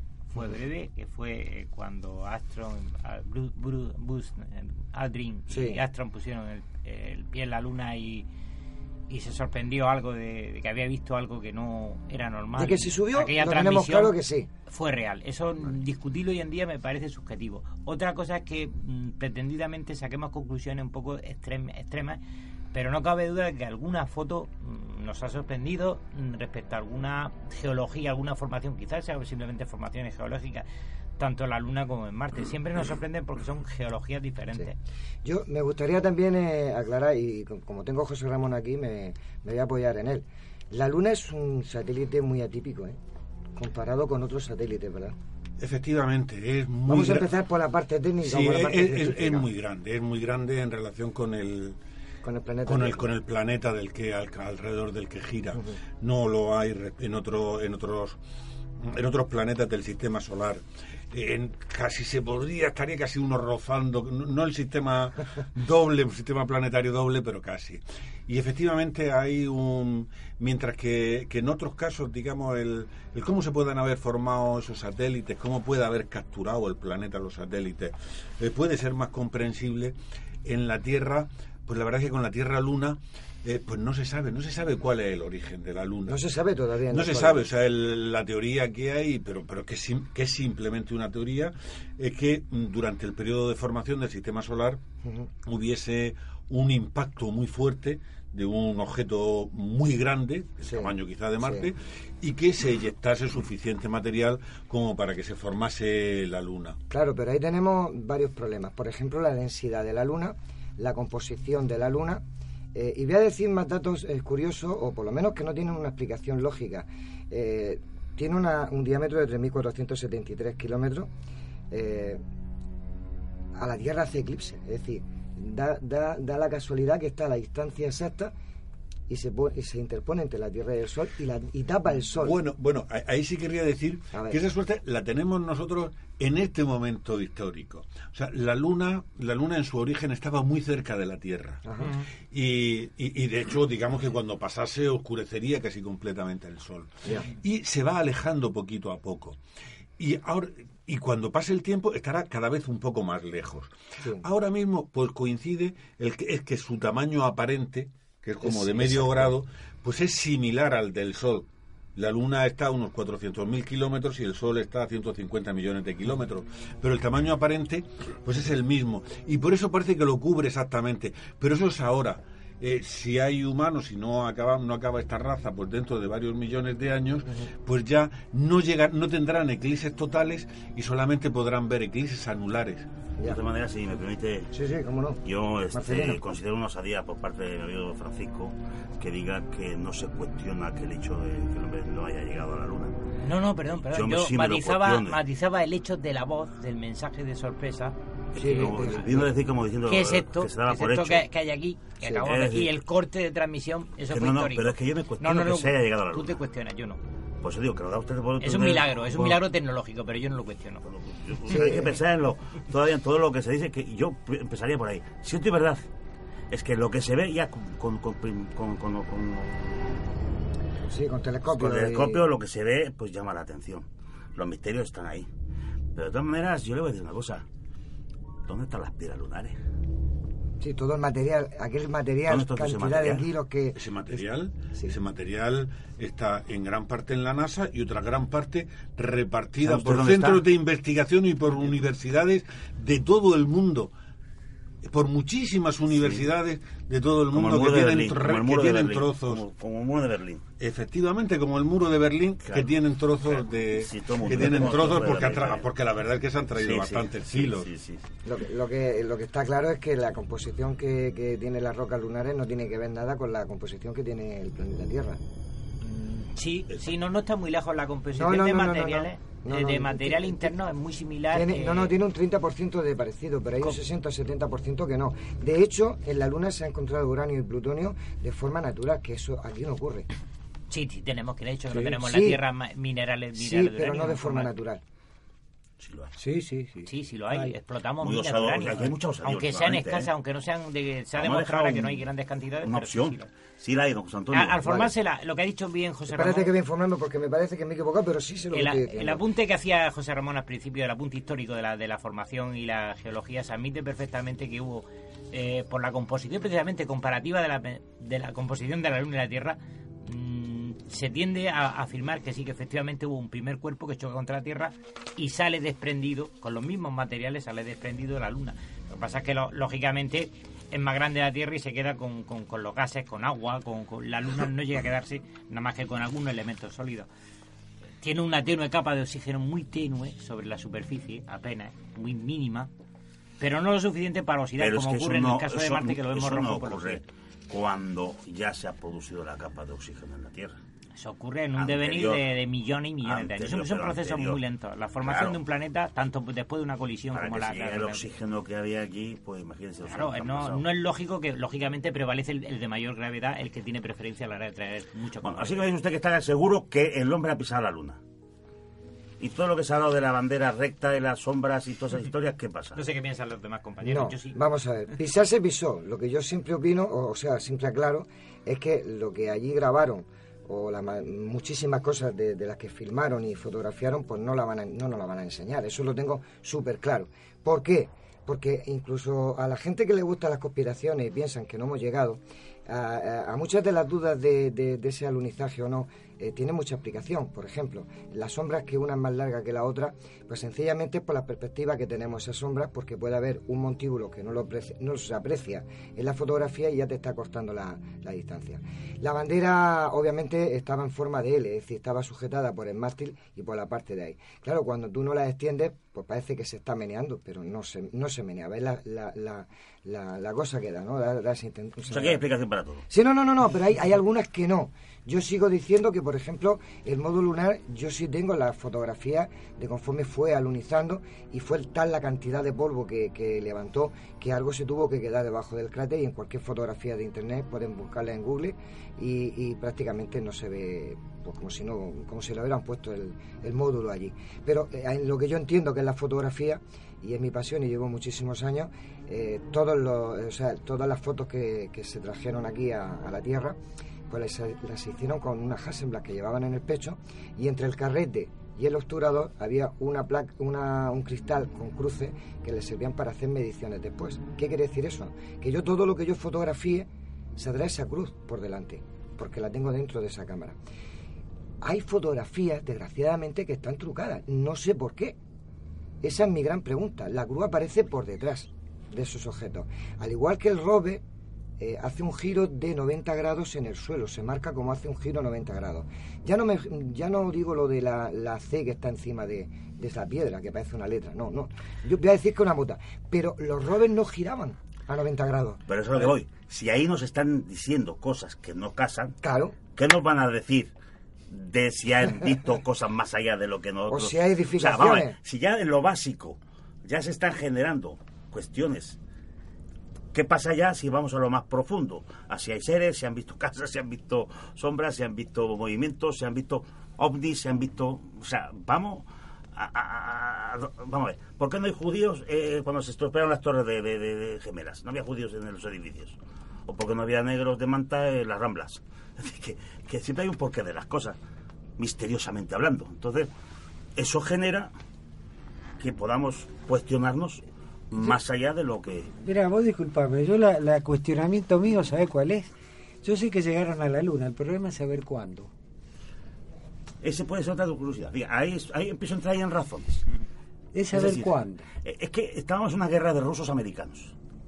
Y era un desgaste económico bárbaro, porque nada más de poner ese aparato en marcha, sacarlo de la atmósfera y que tire para allá, el coste es tremendo. O sea, en, en- dinero eso es una barbaridad. de Claro, y de dinero. hecho se vuelcan todos los recursos de una nación en aquello. Aquello Kennedy motivó a la nación, estaban en plena, y- y recordemos que en vencen a plena los Guerra rusos. Fría con la, contra la Unión. Soviética, la Unión Soviética unos meses antes, no mucho tiempo antes, estampan contra la Luna por un cálculo de errado, estampan una, na- una misión no tripulada. Meses antes pretendían también enviar pronto, lo antes posible, Sí, había a una un- competición una ahí misión tripulada. del tema de, de- de- de Lógicamente, guerra, estamos hablando de una época donde se invirtieron por ambos bandos. De hecho, mm, históricamente, ¿por qué cae la URSS? Pues por agotamiento. Es una carrera alocada de armamento que uno de los dos cae por agotamiento de recursos. Evidentemente, es un caos. Hoy en día no lo, lo concebimos de una manera más aliviada, no es tan, tan, tan, digamos, bestial. Yo, yo diría que aquello fue una locura. El proyecto de Kennedy es una locura y, pone en marcha, eh, la- crea la agencia, bueno, la NASA interviene, Werner von Braun, el famoso pa- padre de, los de los misiles de la V2 Sí, sí, sí, en la Segunda Guerra Mundial. los cohetes. Intervienen ingenieros eh, a montones, intervienen millones de presupuestos dólares y el ejército, y la nación se vuelca. Se- No solamente en el gesto patriótico, sino cualquier millonario en aquella época estaba dispuesto, si le faltaban fondos a la NASA, de aportarle al Estado al gobierno lo que hiciera falta, como pasó durante la Segunda Guerra Mundial. Es decir, es una motivación muy fuerte y eso justifica. Per- perdón, hay otra cosa más. Es por qué no se volvió de nuevo a la Luna, teniéndola tan cerca y disparando y montando Claro. En el espacio eh, ciudades Claro. espaciales, teniendo la Luna para seguir investigando. Eran 20 apo- eh, vi- viajes los que iban a hacer hicieron 17, pero bueno. Yo, yo co- como esa es una pregunta que se hace mucho, yo querría decir, evidentemente hay muchas posibilidades. O sea, una posibilidad sería pues, el que encontraron tales cosas que decidieron no volver nunca. Esa es una posibilidad. Hay otra posibilidad. Yo, yo creo, claro, que nos vamos olvidando porque hace mucho tiempo. Yo ya como soy mayor, pues recuerdo en que en los años Votación, 70, votación. en los años 70 mm, hubo una crisis económica brutal. A primeros de los años 70 yo pagaba a 20 pesetas el litro de gasolina. A 20 pesetas, que son, no sé, ya no sé ni lo- los céntimos que son, pero que son muy pocos. Eh, y, en el, y en el año 70 hubo la famosa crisis del petróleo, que originó una crisis económica global terrible ¿Le mundial. recuerda usted que eso vino provocado por una guerra que introdujeron en Irán, en Irak? Hicieron la guerra que se incrementó el precio del petróleo, que era para equilibrar las economías y hundir la europea. Bien, bien. La, la- la Da cuestión que, la cuestión que es a donde, 70. a donde iba. Hay una crisis brutal y en un momento determinado la NASA probablemente pues, no puede aguantar el esfuerzo este al que se refería Paco, el esfuerzo económico tan brutal y tampoco llega a haber un sentido para ir a la Luna. Porque ¿a qué más se iba a ir a la Luna en aquel momento? Eso es lo que tendríamos que plantearnos. Pues yo, yo discrepo de lo que estás diciendo. O sea, yo no, a mí no me han dejado subir ni me han dejado ver todo lo que han traído. O sea, eso lo tengo claro. Yo lo que sí sé que eh, tengo una grabación ahí, esperando que Juanma me la va a poner cuando yo se lo diga. eh, pero sí sé que cuando se hizo el, el el anunciaje o se hizo el seguimiento por televisión, habían tres puntos eh, en, el mundo donde eh, tenían que seguir ese, ese, ese alunizaje. ¿no? Uno estaba en Estados Unidos, obviamente, eh, donde estaba la NASA, otro estaba en Australia, pero otro estaba aquí en Madrid, en Rubio de Isabela. Bien, pero es que aparte había muchísimos radioaficionados que sabían qué frecuencia era la por la que estaban hablando. Y tanto eh, japoneses como de la antigua Unión Soviética, los rusos, eh, ellos captaron esa grabación, que es la que vamos a poner. El que en- entienda inglés lo va a entender y ahora mm, lo traduciré, por lo menos en español, lo más importante de esa conversación. Pero se estaba grabando. Y hasta hoy nadie ha podido negar que eso que voy a poner yo es falso o está trucado. Juanma, por favor.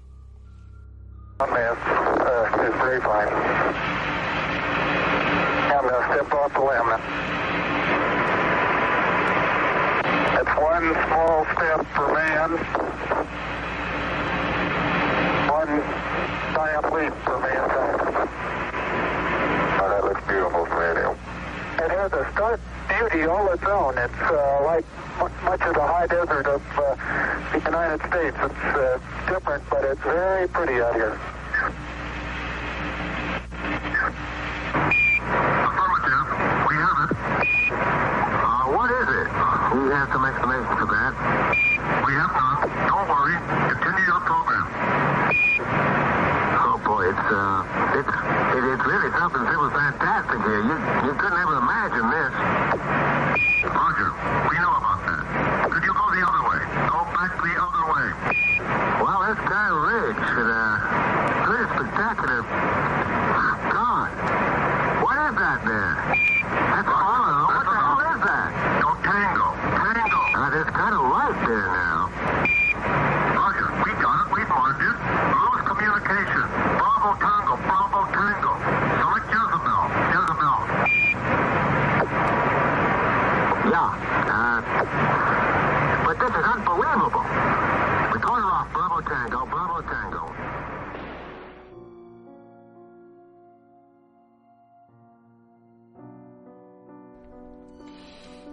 Después de oírla y ya habéis eh, oído lo que he dicho, que había muchos radioaficionados, la retransmisión sí sé que no, es, eh, no era en directo, había una- un desfase de unos dicen segundos, yo digo que minutos, eh, porque tengo o, tenía compañeros que estuvieron en Robledo de como, como medio de comunicación y que en un momento de la grabación, que salió nieve en la tele, a nivel mundial salió, eh, los invitaron a, que saliera. Eso también lo sé, o sea, eso mm, por las investigaciones que yo he hecho y me han comentado, eso lo tengo. Si eso le sumo lo que dicen aquí, y lo que dicen aquí más o menos, eh, no vamos otra vez, a, otra vez a, decirlo, pero bueno, hay un momento donde Houston o Astron, eh, dice, ¿pero qué es eso? ¿Tiene una explicación para aquello? Houston, no la tenemos, pero no se preocupe, continúen con su programa. Astron, Dios mío, es realmente impresionante, es fantástico. Nunca podría imag- imaginar, Houston, Rogers, sabemos eso, pero ustedes vayan al otro lado, vayan de regreso al otro lado. Astron, ¿pero de qué se trata eso? Es muy espectacular, Dios mío. ¿Qué es ese disco? Diablos. O sea, dicen palabras y cosas, eso es traducido tal cual como, como está, están en inglés. Eso es lo que no salió, pero eso está grabado por radioaficionados. Ni han podido decir que la voz está trucada de, de Astron ni de Houston. Y ahí lo dejo. Sí, yo quería decir, yo, yo he oído otras grabaciones diferentes y en las que decían cosas Claro. diferentes y en las que hablar de un disco hablaban de quiénes son estos seres Sí. y en otras que decían no sé qué. O sea, hay varias versiones de este texto y de estas grabaciones circulando. Pero Yo algo no sé- habría, yo no, y no yo- salió. Cuidado, quiero decir, no sé cuál, habría que primero decir cuál es la buena, porque yo he oído varias y todas defendidas con mucho. Hombre, hombre, yo creo, que, igual, yo, ¿eh? creo, yo creo que no será igual, No, no, no, porque no, no. si hay varias versiones diferentes, habrá que decidir primero cuál es la buena. No puede uno A querer. mí me da igual. Si me permitís la intervención por memoria histórica de mis padres, de quien me contaron aquellos eventos, porque yo nací en el 69, evidentemente Sí. en julio del 69, yo estaba en pañales, como quien dice, Yo en grande, José y mi familia me ha contado que en aquel momento, en un primer momento, sí hay efectivamente un algo, una anomalía. Que luego la- alguien haya cogido audio y haya manipulado estos audios con el tiempo es posible porque también muchos conspiracionistas se han encargado de deformar, si queréis podemos comentarlo esta noche, han deformado mucha Eh, información y vídeo. Perdón, yo tuve la suerte de ver el alunizaje. Y yo también, en televisión. Muy bien. En blanco y negro. ¿Cómo, Era- cómo pudiste verlo si, si tú sabes que no ocurrió, tú has comentado antes que no usted, ocurrió, caballero, ¿viste algunas imágenes me- que me te enseñaron, por su esas de Kubrick? una osadía por su actitud y comportamiento y pregunta. Vamos a ver. En ese momento yo tenía 11 añicos. Claro, con 11 años te lo creí- te lo creías todo. Claro, y ahora me lo sigo creyendo como lo de los catalanes. Pero bueno, volvamos a los temas. No, vamos a Cierto vez verdad de los es catalanes. que hay una gran pena. Y es que la manipulación existe. Sí. Existe desde el momento en que llega. Como bien ha dicho don Francisco, así que usted, no, perdón. Miguel Ángel. No, Miguel Ángel, no es ese día tampoco, o sea, a saber. Todo- es una manipulación. Cierto y verdad que ese segundo que tarda la, la, la, la, La la onda en ir y volver y que se puede aprovechar para que los otros pudieran No, enterarse no, era un porque falso- daba era un para falso directo. cortarse. No, no, no. Para Perdón, cortarse. fue Un falso la nieve, o Sí. sea, era la transmisión, Sí. se corta y nieve. Sí, no, no, vamos a ver. Yo, yo de televisión entiendo porque me tira muchos años en los medios de comunicación. Vamos a ver. Yo puedo hacer un falso directo, es decir, yo puedo grabar incluso media hora antes eh, y, y cuando llevo media hora llevo una cinta o lo guardo, lo emito y lo emito a la, a- a la hora después. Y es un falso directo. Eso es igual. Es decir, viene la señal, tardan unos minutos y la visiona una persona que tiene que visionarla, la persona...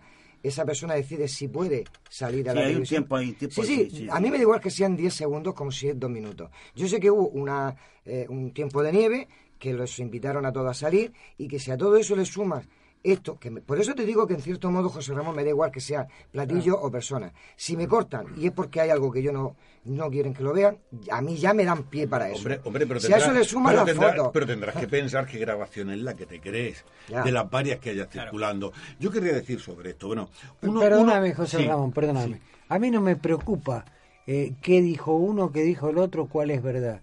Lo que me preocupa que no se regresó a la luna teniendo la facilidad para ir más lejos, teniendo la, y poder ir y volver, sí. y no se regresó, ¿sabes por qué? Porque creo que realmente había un condicionamiento para no pisar, Para la, no luna pisar la luna. por un Creo- tiempo determinado. Son Porque siete eso... misiones, ¿eh? Recordar. Sí, sí, pero misiones a la Luna. lo mismo te 16, digo, después de las 17 siete misiones. misiones, el tiempo que pasó es muy grande para poder ir a investigar con todos los medios tecnológicos que dispones ahora. Y no se ha regresado. Sí, yo, yo- quería volver sobre el tema de las grabaciones muy brevemente. Eh, mm, en primer lugar, o sea, el, de- el decir que, que habría que aclarar cuál es la fuente. O sea, cuando se dicen las cosas, si se dice que, que el, que el diablo está en los detalles, hay que comenzar por los pequeños y depurar la fuente. Se habla, esto pudieron ser radioaficionados rusos o japoneses, No, o pudo no, ser alguien de la, de la NASA que lo filtró. No, ¿Quién fue? ¿Cuál es la fuente de esto? Porque al final resulta que hay muchas cosas que no las sabemos. Luego querría recordar que tú, tú lo has dicho. Hubo desde tres puntos en la Tierra, tres observatorios, desde los que se estaba recibiendo esa señal y directamente. Y en cada uno de ellos había mucha gente, muchísima gente. Se hicieron, todo el mundo ha visto la- las las imágenes donde están todos los cientos de personas que hay siguiendo las imágenes, siguiendo el alunizaje y tomando decisiones. Se hizo salir a toda esa gente, se hizo salir a toda la gente que había en los José tres Ramón, puntos. Yo no sé si en Australia salieron, yo sé que en España sí. Hombre, mm, José Antonio, tú sabes que el- tú has entrevistado No, no, pero al director a- de Robledo sí, sí, de sí, sí. Chabela, Pero que, te- que llegó y, te- y, te- dijo aquí, nos contó la naturalidad con la que se hizo eso, fuera de la gran emoción con Pero- la que él lo Perdóname, vivió. ¿sabes lo que ocurre? No todos transmiten, en la NASA. ¿Qué transmiten quieres las cosas con las mismas palabras. Para poder expresarnos, a veces usamos palabras muy diferentes y podemos confundirlas y, y eso que expresamos se hace cada vez más grande y deformado.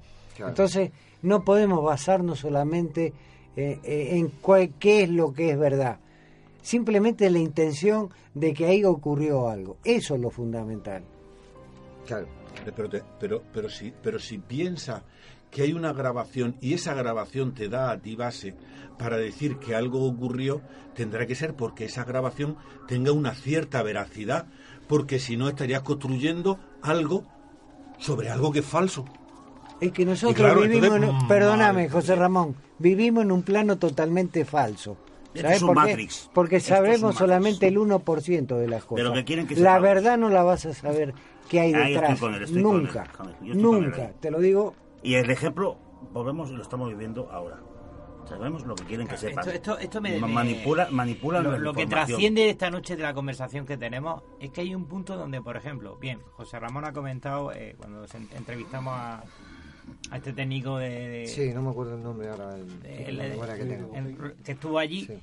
Y claro, lógicamente ellos también es verdad que ellos tienen que guardar un juramento de Ah. silencio. En caso que pase algo, todo queda confidencial. Estamos jugando con una doble carta muy peligrosa, ¿vale? Que por un lado es que nos puedan ocultar algo y por otro lado es que estamos hablando de algo que es una operación prácticamente, yo no diría militar, pero, pero goza de una seguridad a niveles estrictos muy fuerte. En caso de que haya pasado algo, realmente no nos vamos a enterar hasta que se desclasifique. Estamos ante un problema realmente de información, pero que nos puede llevar a, a la, a, la, a la conspiración. Nos puede llevar, desgraciadamente, a lo mejor solo fue un ataque de euforia, y perdonadme que haga el ejemplo, no vale, pero en el submarinismo, cuando un buzo baja mucho, puede tener un ataque de euforia por efecto de narcosis. No estoy hablando de narcosis de un efecto físico, sino es verdad que ellos tuvieron, volvieron con una experiencia emocional muy fuerte. En aquel momento puede haber tenido un pequeño descontrol psicológico y haber cortado la comunicación temiendo que fuera aquello a descontrolarse. No sé, cualquier teoría es, plausible, ¿vale? Se supone que alguna de las versiones de, de- de lo que hemos escuchado, de la grabación que hemos Sí. escuchado, se supone que hay una que es original y una que es, que es verdadera, ¿no? Sí. ¿Hubo alguna en concreto o puede que todas sean falsas? No, no, no. no. Es que de lo, Yo- que de lo que hemos oído aquí, la única palabra que me parece sospechosa es la palabra disco. Ya. Que puede ser mm, una manipulación. Ujú. Es decir, yo, en principio, de todo lo que supuestamente ha dicho el astronauta al ver la Luna, es que- a vamos mí a ver. n- en ningún momento me hace pensar que ha visto ninguna Es que la grabación extraterrestre, no- no- no ni fue una. extraterrestre, es decir, No lo fue que, una. Lo, lo que manifiesta es un asombro ante, La ante un que espectáculo delante, de la belleza, sí. exactamente. Yo estoy contigo. Eh, Solamente salvo cuando sale la palabra el disco. tema del disco, pero si estamos diciendo que Cuando yo recuerdo, cuando yo recuerdo que en aquellos años, porque tengo que decir que en aquellos años se hablaba de una fila de objetos voladores no identificados esperándolos. O sea, yo en aquellos años se hablaba de, de esa manera, que había una fila de ovnis esperándolos. Cuando, pero, era tremendo, o sea, que parecía que, que llegaban a una fiesta ahí, a una discoteca, que estaban todos en el aparcamiento, en el cráter. Es decir, eso es como lo que en aquellos años se hablaba y a dónde hemos ido a parar. Es decir, a que, a que, a que pudo haber algo que se Sí, dice por el No- micrófono. No recuerdo las operaciones, la Mercury fueron varias operaciones hasta que llegaron hasta el proyecto Apolo. En las previas de preparación se habla de que un astronauta tuvo una, un avistamiento. ¿Y por qué los rusos no pisaron la luna? Ya no, no puedo Se decir. Yo, no me atrevo esta noche a se decir. estrellaron una- y llegaron otros primero. No, pero, pero no lo entiendo. La luna es muy grande. Ellos han puesto la bandera de los eh, Estados Unidos. ¿Por qué no la ha puesto Rusia en la cara oculta, por ejemplo?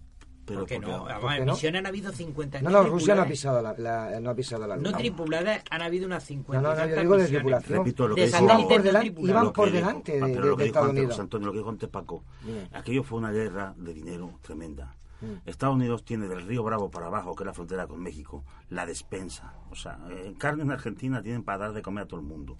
Ellos nada más tienen que decir, ahora me tienes que pagar. Y entonces explotan el- los minerales, las carnes, los campos. O sea, toda la América Latina es la despensa de los Estados Unidos. Y los rusos no tienen eso. Los rusos se les acabaron los medios económicos y la manera de este dinero.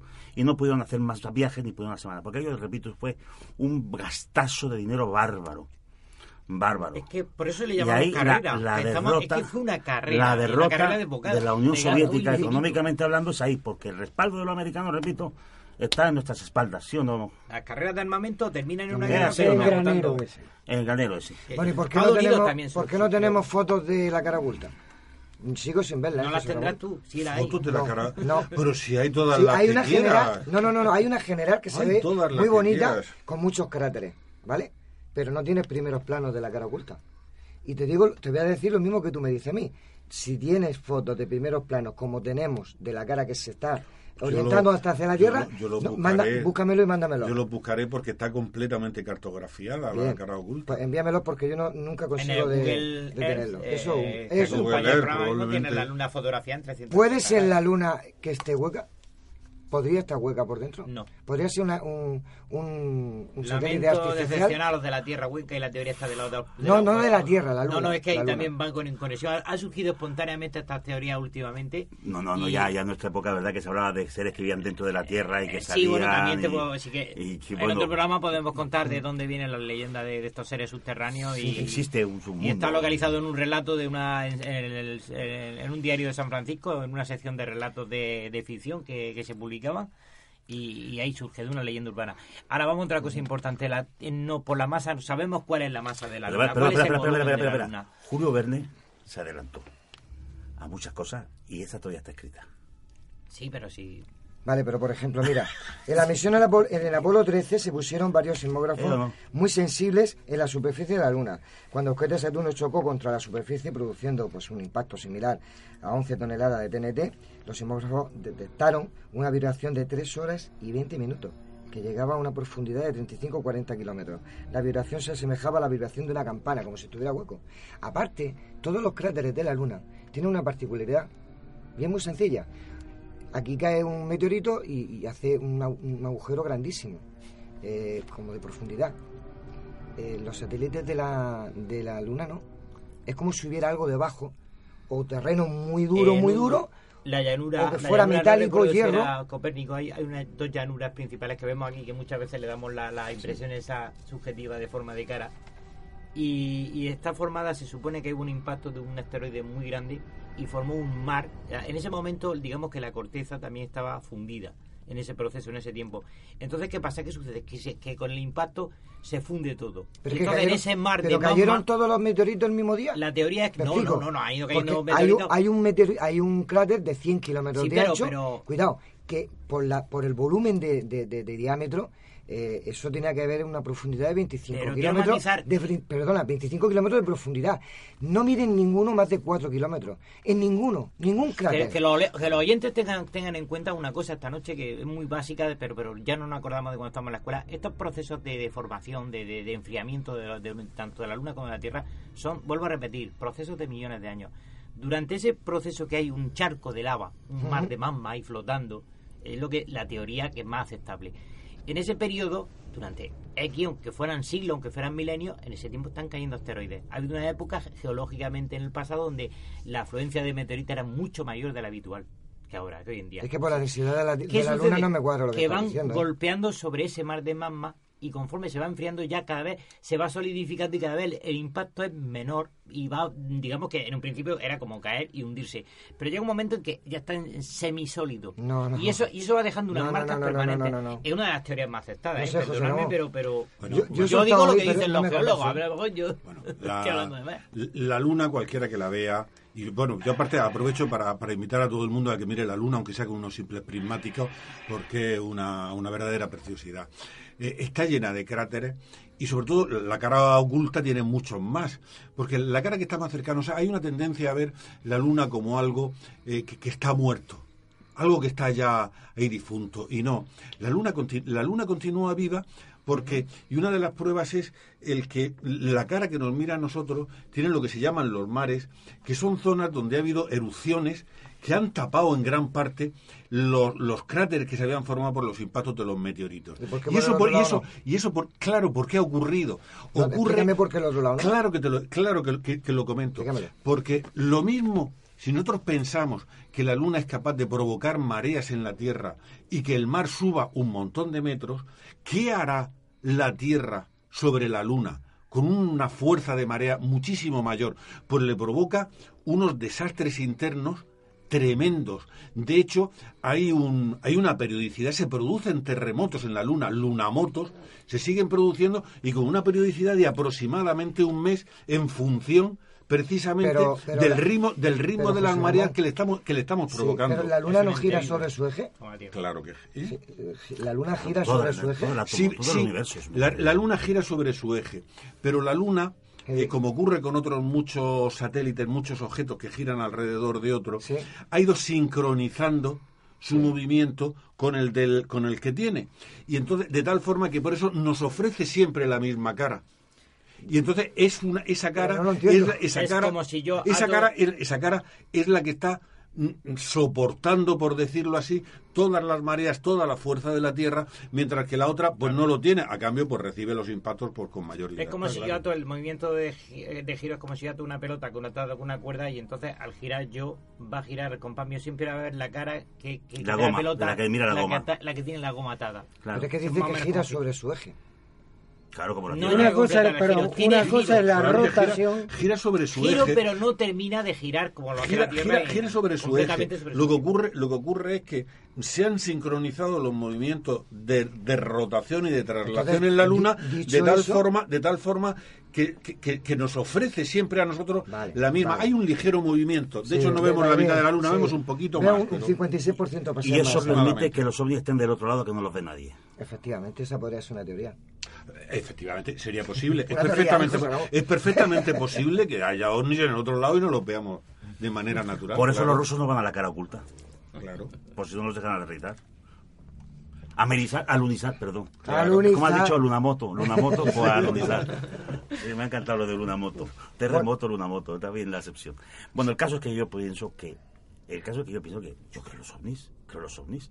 Y creo que la luna puede ser que sea un sitio de, de paso. Puede ser. Por eso he dicho yo que me den fotos de... de Puede ser que los astronautas hayan visto, se hayan encontrado. Puede ser que estén en un silencio eh, gubernamental y que les prohíba expresarse, porque no creo que han sido los únicos que han sido al espacio. Ha habido muchos astronautas, puede ser. Yo creo que la luna es el parking del espacio. Me ¿Eh? gusta tu forma de pensar. Para Pero el parking de proyección a la Tierra, a otros lados. Así. Y de un lado no vemos nada. Yo como ponen, como ponen tantas dudas en su densidad, su, su composición, que puede estar hueca o podría estar hueca, porque pues, perfectamente puede estar hueca, tampoco lo pueden pre- mm, decir que no, al 100%, aunque tenga una No podría masa. estar o- donde está, no podría estar donde está. No, ¿por qué no? No, que va, que va, que va. A ver, eh, Digo yo, sale yo- por la yo- regla de yo cálculo dejo- de yo Newton, dejo ahí la la, pregunta. la no, regla no. misma de cálculo, la forma de la atracción, Es imposible. La ley, la ley de atracción universal no falla, las cuentas no fallan. Está ya comprobado, calculado y, no, y hoy en día con la física cuántica más ajustado todavía el cálculo. Es un ente que, nos, que está continuamente con la Tierra provocando una, una deformación gravitacional de atracción que llega a causar fuera- su que unos corteza 15 fuera de kilómetros hierro. de media eh, atrae al ecuador de la Tierra, le provoca un levantamiento de media de unos 15 kilómetros. Es decir, entre, entre achata los polos, la diferencia sería unos 5, coma- coma algo Eh, eso- kilómetros. eso, o sea, traducido si dejáramos de tener, traducido al castellano, que si dejáramos de tener la Luna ahí, la Tierra bajaría, el Ecuador bajaría de altura unos 5 kilómetros y algo. Recuperaría el eje, se centraría No, no, el eje. simplemente dejaría de estar deformada, deformada, es decir, achatada, ese famoso concepto que tenemos por achatamiento. Sí, pero el eje está así. Fijaos si tiene Es más. para bajar el Ecuador, para, para- si para bajar el Ecuador, o sea, para bajar el Ecuador no baja todo. Es decir, Achata, chata de forma. Como pero si- arriba y abajo, no baja. Arriba el y Ecuador se abajo, queda en el es sitio. continua, es continua O sea, la- que el Ecuador- es que he dicho bajar el Ecuador, digo, ¿cómo bajar el Ecuador? No, no, no, eh, bajaría de nivel sobre respecto al nivel del mar. Es Ah, decir, vale. estaría más abajo, por ejemplo, el Everest, en vez de estar 8 kilómetros, 8 kilómetros de altura, pues estaría, pues estaría, estaría más abajo. Dejaría de estar deformada la Tierra por el Ecuador. Y el polo, pues se levantaría también, lógicamente, algo. Eso es lo que nos hace ser estar de pie. Si no nos caeríamos, ¿no? La verdad. La verdad. Quiero decir que... Y sin No más. Bueno, si no, ma- no ma- si no fuera por la, más que caernos flotaríamos. Quizá. Imaginaos pues, en un Si periodo no prehistórico. O, o volaríamos. Imaginaos un periodo prehistórico de muy próximo a la formación de vida en la Tierra, cuando era todo prácticamente océano, los mares estaban prácticamente a la altura de la cumbre del Everest, en el de tierra, y los maremotos, el oleaje y la atracción gravitacional con una luna tres veces más cerca de distancia. Lo que tendría que suponer. Es decir, eso demuestra que hay una física que la luna no puede estar hueca. Decir, al contrario, tiene que tener su masa, si no, no funciona. José Antonio quiere meter dentro de la Luna todas las naves espaciales de Júpiter y de Orión. Claro. No me dejáis, coñe. Por un, Yo- por, yo- por un cráter Yo sí, entran yo todas sí- las yo naves. sí- yo sí, enlazando con esto que decía Paco, eh, querría decir que nosotros le debemos a la Luna muchas cosas. Y una de ellas probablemente es el desarrollo de la, de la misma vida en la Tierra. Porque, porque mm, gracias a, a- a esas mareas y a esas zonas que ha habido, unas veces húmedas y otras veces no, mm, que es donde se ha desarrollado en gran parte la vida, pues es posible que le debamos, le debamos el estar aquí. Pues José Ramón, eh, hay testimonios de sumerios y tibetanos que hace 13.000 años, eh, o sea, que la, la luna no estaba aquí. En su- en- no- dicen que no está, o sea, no... no que testimonios, no, no Sí, la sí, verdad a- es que... Sumerio y tibetano en su escrito... Sumerios y tibetanos. Y tibetanos dicen que- Estaban reunidos No en sé, no, los- no, no, no, no. Que, que tanto uno como otro en escritos dicen que cuando aparecieron la luna. Es que está muy misterioso esta noche, José Antonio. Sí, yo, yo, yo lanzo las preguntas quiere que dar a entender que la luna es artificial y que vino... No, o, o que, o que vino después. y que, pero porque la trajo alguien. No sé, yo no estaba Algo. No, Yo alguien creo- no, algo de persona. Algo. Algo. Algo. Algo. Algún ente. Algo. No Yo, yo lo dejo ahí. Somos Es que yo estoy diciendo lo de los mayores Vamos ver, Lo que si se yo- pregunta la para- que los oyentes también se Sí, sí, claro.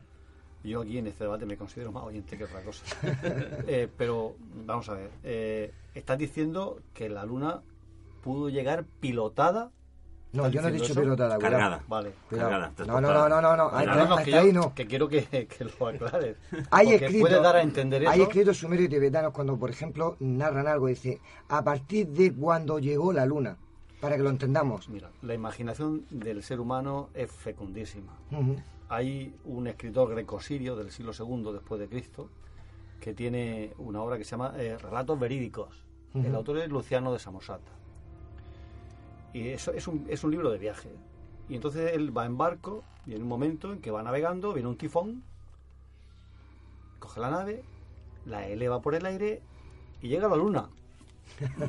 llega a la luna. Ah, y es, eh, allí, allí describe por, mm, de una manera que se asemeja mucho a, a como describe Neil Armstrong, el asombro ante tanta belleza. Pero es que allí, de- allí descubre cosas muy raras. Por ejemplo, hay selenitas, existe, la luna está habitada, dice él. La luna está habitada. Y son, son seres antropomorfos que tienen también inteligencia, pero Eso que nacen de una manera muy rara. eso Nacen son- de la pantorrilla. Madre. La pantorrilla del ser humano Tiene se va hinchando, va ¿eh? engordando hasta que llega un momento en que Ya rajan, yo. la rajan y de ahí sale Por eso se llaman el- gemelos, nuevo- salen los primos y hermanos. Exactamente, el nuevo serenita. Sí. Es decir, que la imaginación es muy fecunda. Ya, ya, ya. ya. Y ahí están las bueno, judías que cuando por se crecen, eh, siembran, llegan hasta arriba. Esta obra de Luciano es seguramente la primera, la que inaugura la ciencia ficción en la, literatura, en la literatura universal. Y luego en ella se basó Johann Kepler para su Somnium, Sí, ¿eh? sí, que sí, está sí. considerada por Isaac Asimov como la primera obra de ciencia ficción, pero pero yo creo que es, Eh, eh, es- esta, es- esta. es la de Luciano. Yo creo que la de Luciano es más fuerte, ¿eh? Sí, sí, sí. Sí, aterrador. No, está, está muy acertado, me ha encantado. Pero no deja de ser todo literatura, ¿verdad? Un Lo cierto y que verdad es que, en mi parecer, ahora, eh, al margen de haber hecho un poquito de, de, de abogado del diablo, eh, yo creo que estoy con, con él de que efectivamente eh, la luna tiene, tiene una misión ahí específica, A ver si concreta, a nivel de, de- de- Y lo siento por usted porque sé que... No, Marcelino, Por Marcelino. José Están saliendo Ramón, lo las bolas siente, de los ojos. lo siente por José Ramón. A través de las cristales se lo percato yo y las pupilas suyas se dilatan. Yo a pesar de que acepto el fenómeno Pero OVNI, sí, a, a pesar de que acepto pienso el fenómeno OVNI, pienso que es un que- lugar en Espera, espera, que Paco. hay, desde, yo, desde que yo estoy hablando de temas de ovnis desde el año 74 estoy hablando de temas de ovnis y ya entonces el tema de la luna tenía siempre una consideración especial mira. por los investigadores de aquellos años como Antonio Ferris, Pedro estaba Antonio Rivera entonces aquí en España ya de aquella gente la luna siempre ha tenido algo especial de Luego pasa lo que se estropeó mucho con el tema de Siracusa, se estropeó mucho con el tema de Alan Kardec, se estropeó mucho con otra gente que vino posteriori. Pero la luna sigue siendo un gran misterio y me digan lo que me digan, creo que es un punto de referencia y a tener en cuenta. Y si, lo- y si el humano no ha vuelto, por algo será. Claro, yo estoy de acuerdo contigo, pero es que aparte el fenómeno últimamente se ha deformado muchísimo más. Últimamente se habla de la luna de más de lo que en realidad puede haber. Y veo absurdo que una civilización, soy creyente un poco en el fenómeno, pero lo que veo absurdo es que ¿qué hace una civilización súper inteligente, mucho más avanzada que la mía, en un planeta yermo, aparcado escondido detrás. No tiene ningún sentido. Es decir, eh, tú estás viajando, te estás moviendo. Si puedes moverte por el No universo, puede haber intervencionismo, no puede haber intervencionismo. Tú no puedes interrumpir el desarrollo de una, de una, de una especie. No puedes intervenir. Tienes que quedarte al Claro, margen. ¿Tú no has si visto este tiene medios para encontrarte, o sea, no puede haber Pero vamos, intervenciones. que te tienes que estar moviendo, yendo, viajando. Yo soy- esa, esa excentricidad de usar Mira, si tienen luna- capacidad de transportarse por el tiempo, eh, eh, por el tiempo y a velocidades extravagantes, su capacidad y su co- corporal tiene que ser determinada para incluso moverse eh, sin ser vistos. Es decir, que no es una cuestión. mm, Cuando hablamos de esto, parece que nada más existe la tercera dimensión, largo, ancho y alto. Y hay muchos estados de conciencia. Hasta cuando estás dormido tienes otro estado de conciencia. Y hay que entender que hoy el mundo mental ya es un mundo que ya se asume como real. Y ahí está la neurociencia avalando lo que estoy diciendo. ¿Qué ocurre? Que el mundo mental gira de una manera y tiene otras energías y se mueve a otras ne- energías. Y pensar que el único ser en este universo que ocupa tres, eh, tres dimensiones, largo, ancho y alto, y que tiene unas limitaciones físicas, cuando aquí tenemos gente, eh, seres, bacterias que viven en la lava, bacterias que tocan el oxígeno y se mueren, Sí, o sea, que se pudieron haber desarrollado Claro, perfectamente claro. en millones de años aquí, como el caballo se adaptó con un solo Problema, volvemos al punto escéptico Marcelino y estoy en parte de acuerdo con lo que dice esta noche, pero problema es que vivimos en un mundo donde hasta el donde, donde mete el dedo en la llaga y creerá. Es decir, hasta que no veamos, o todos los que estamos un poco más reticentes con el tema, hasta que no veamos que viene esa civilización a saludarnos, vamos a estar mm, debatiendo esto, ¿verdad? Sí, yo, yo como, creo, que- como creo que nos queda muy poco, quería decir, yo ah, sé que muchos muchos de los oyentes son amantes del misterio con la luna. Yo les querría decir que junto a los misterios esos que les gustan, además de ver los vídeos que hay de sombras extrañas lunares y de esas cosas, que miren directamente a la luna. Qué muy bonita. Que miren, que la miren directamente, la que la miran directamente con unos simples prismáticos y si tienen un pequeño telescopio pues muchísimo mejor, que miren la sombra de los cráteres, que miren lo que es, porque es muy bonito de ver y es absolutamente impresionante cómo puede estar eso colgado del Y cielo. los niños que trae al mundo, ¿eh? Eso tiene un peligro, José Ramón. ¿eh? El que Es que mucho la luna puede acabar siendo un lunático. me ha gustado, me ha gustado. Efectivamente. Yo solamente Me ha digo, gustado, me ha gustado. porque queda ya muy poquito, que, que bueno, que cuando el río suena, eh, agua lleva. Yo creo que es mucho misterio, tanto en, la, en el, el alunizaje, los viajes del Apolo, eh, ya otras teorías como he puesto aquí encima de la mesa para ver si entraba ahí al trapo no había entrado la mayoría, pero bueno, están ahí, es verdad. Se, se, se habla que, que, este, que, la, que la Luna puede ser un satélite artificial y, y que esté hueca, que hay edificaciones en la parte eh, oculta de la, la cara oculta de la Luna y, y lo más fuerte, lo que más hemos tocado siempre es si se llegó o no se llegó a pisar la Luna.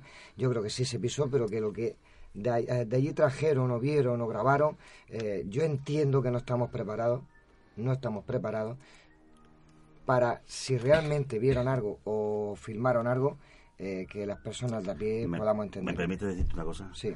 Cuando se encontraron Chaplin y el señor Einstein, me encantó. Dice, hay que ver que usted, eh, sin hablar, todo el mundo lo entiende y lo hace reír. Dice, no más mérito tiene usted, que nadie lo entiende y todos lo admiran. Todos lo. Muy bueno, muy bueno. Eh, eso le dijo el Chaplin al señor Einstein. Pues José Antonio, no hay más tiempo. Hasta aquí el programa.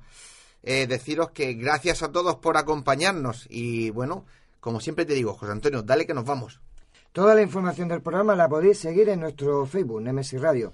Tenemos el email, nemesisradio.canalmurcia.com.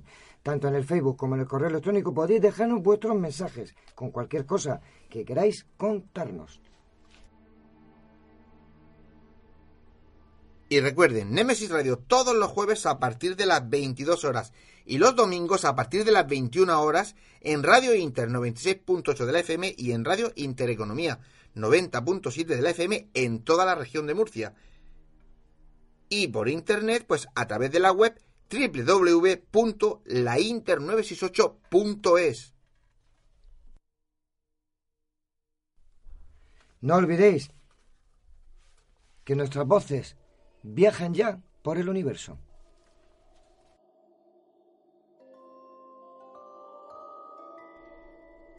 Pues queridos oyentes, les deseamos que tengan una feliz semana y les esperamos el próximo jueves a las 22 horas aquí en Nemesis Radio. No nos falten, pasamos lista. Buenas noches y adiós.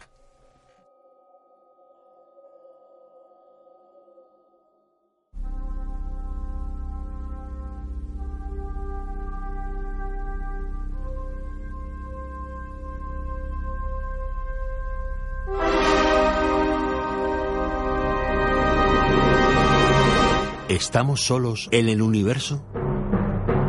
¿Quiénes son los verdaderos artífices de las pirámides? ¿Hay vida extraterrestre? De ser así, ¿es posible que ya estén entre nosotros? Psicofonías. Ouija. ¿Nos hablan los muertos? Némesis Radio. Viajando a lo desconocido. Sobrepasando el horizonte de la conciencia. Némesis Radio. Programa dirigido y presentado por Antonio Pérez y José Antonio Martínez. Todos los jueves a las 10 de la noche y los domingos a las 9. En Radio Inter y Radio Intereconomía, Región de Murcia. Némesis Radio.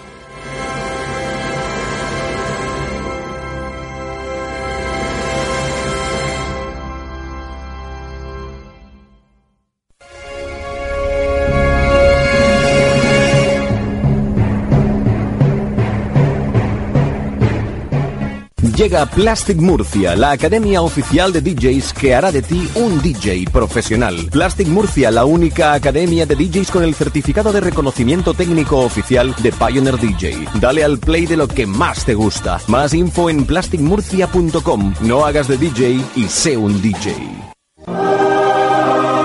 Fotos Orión.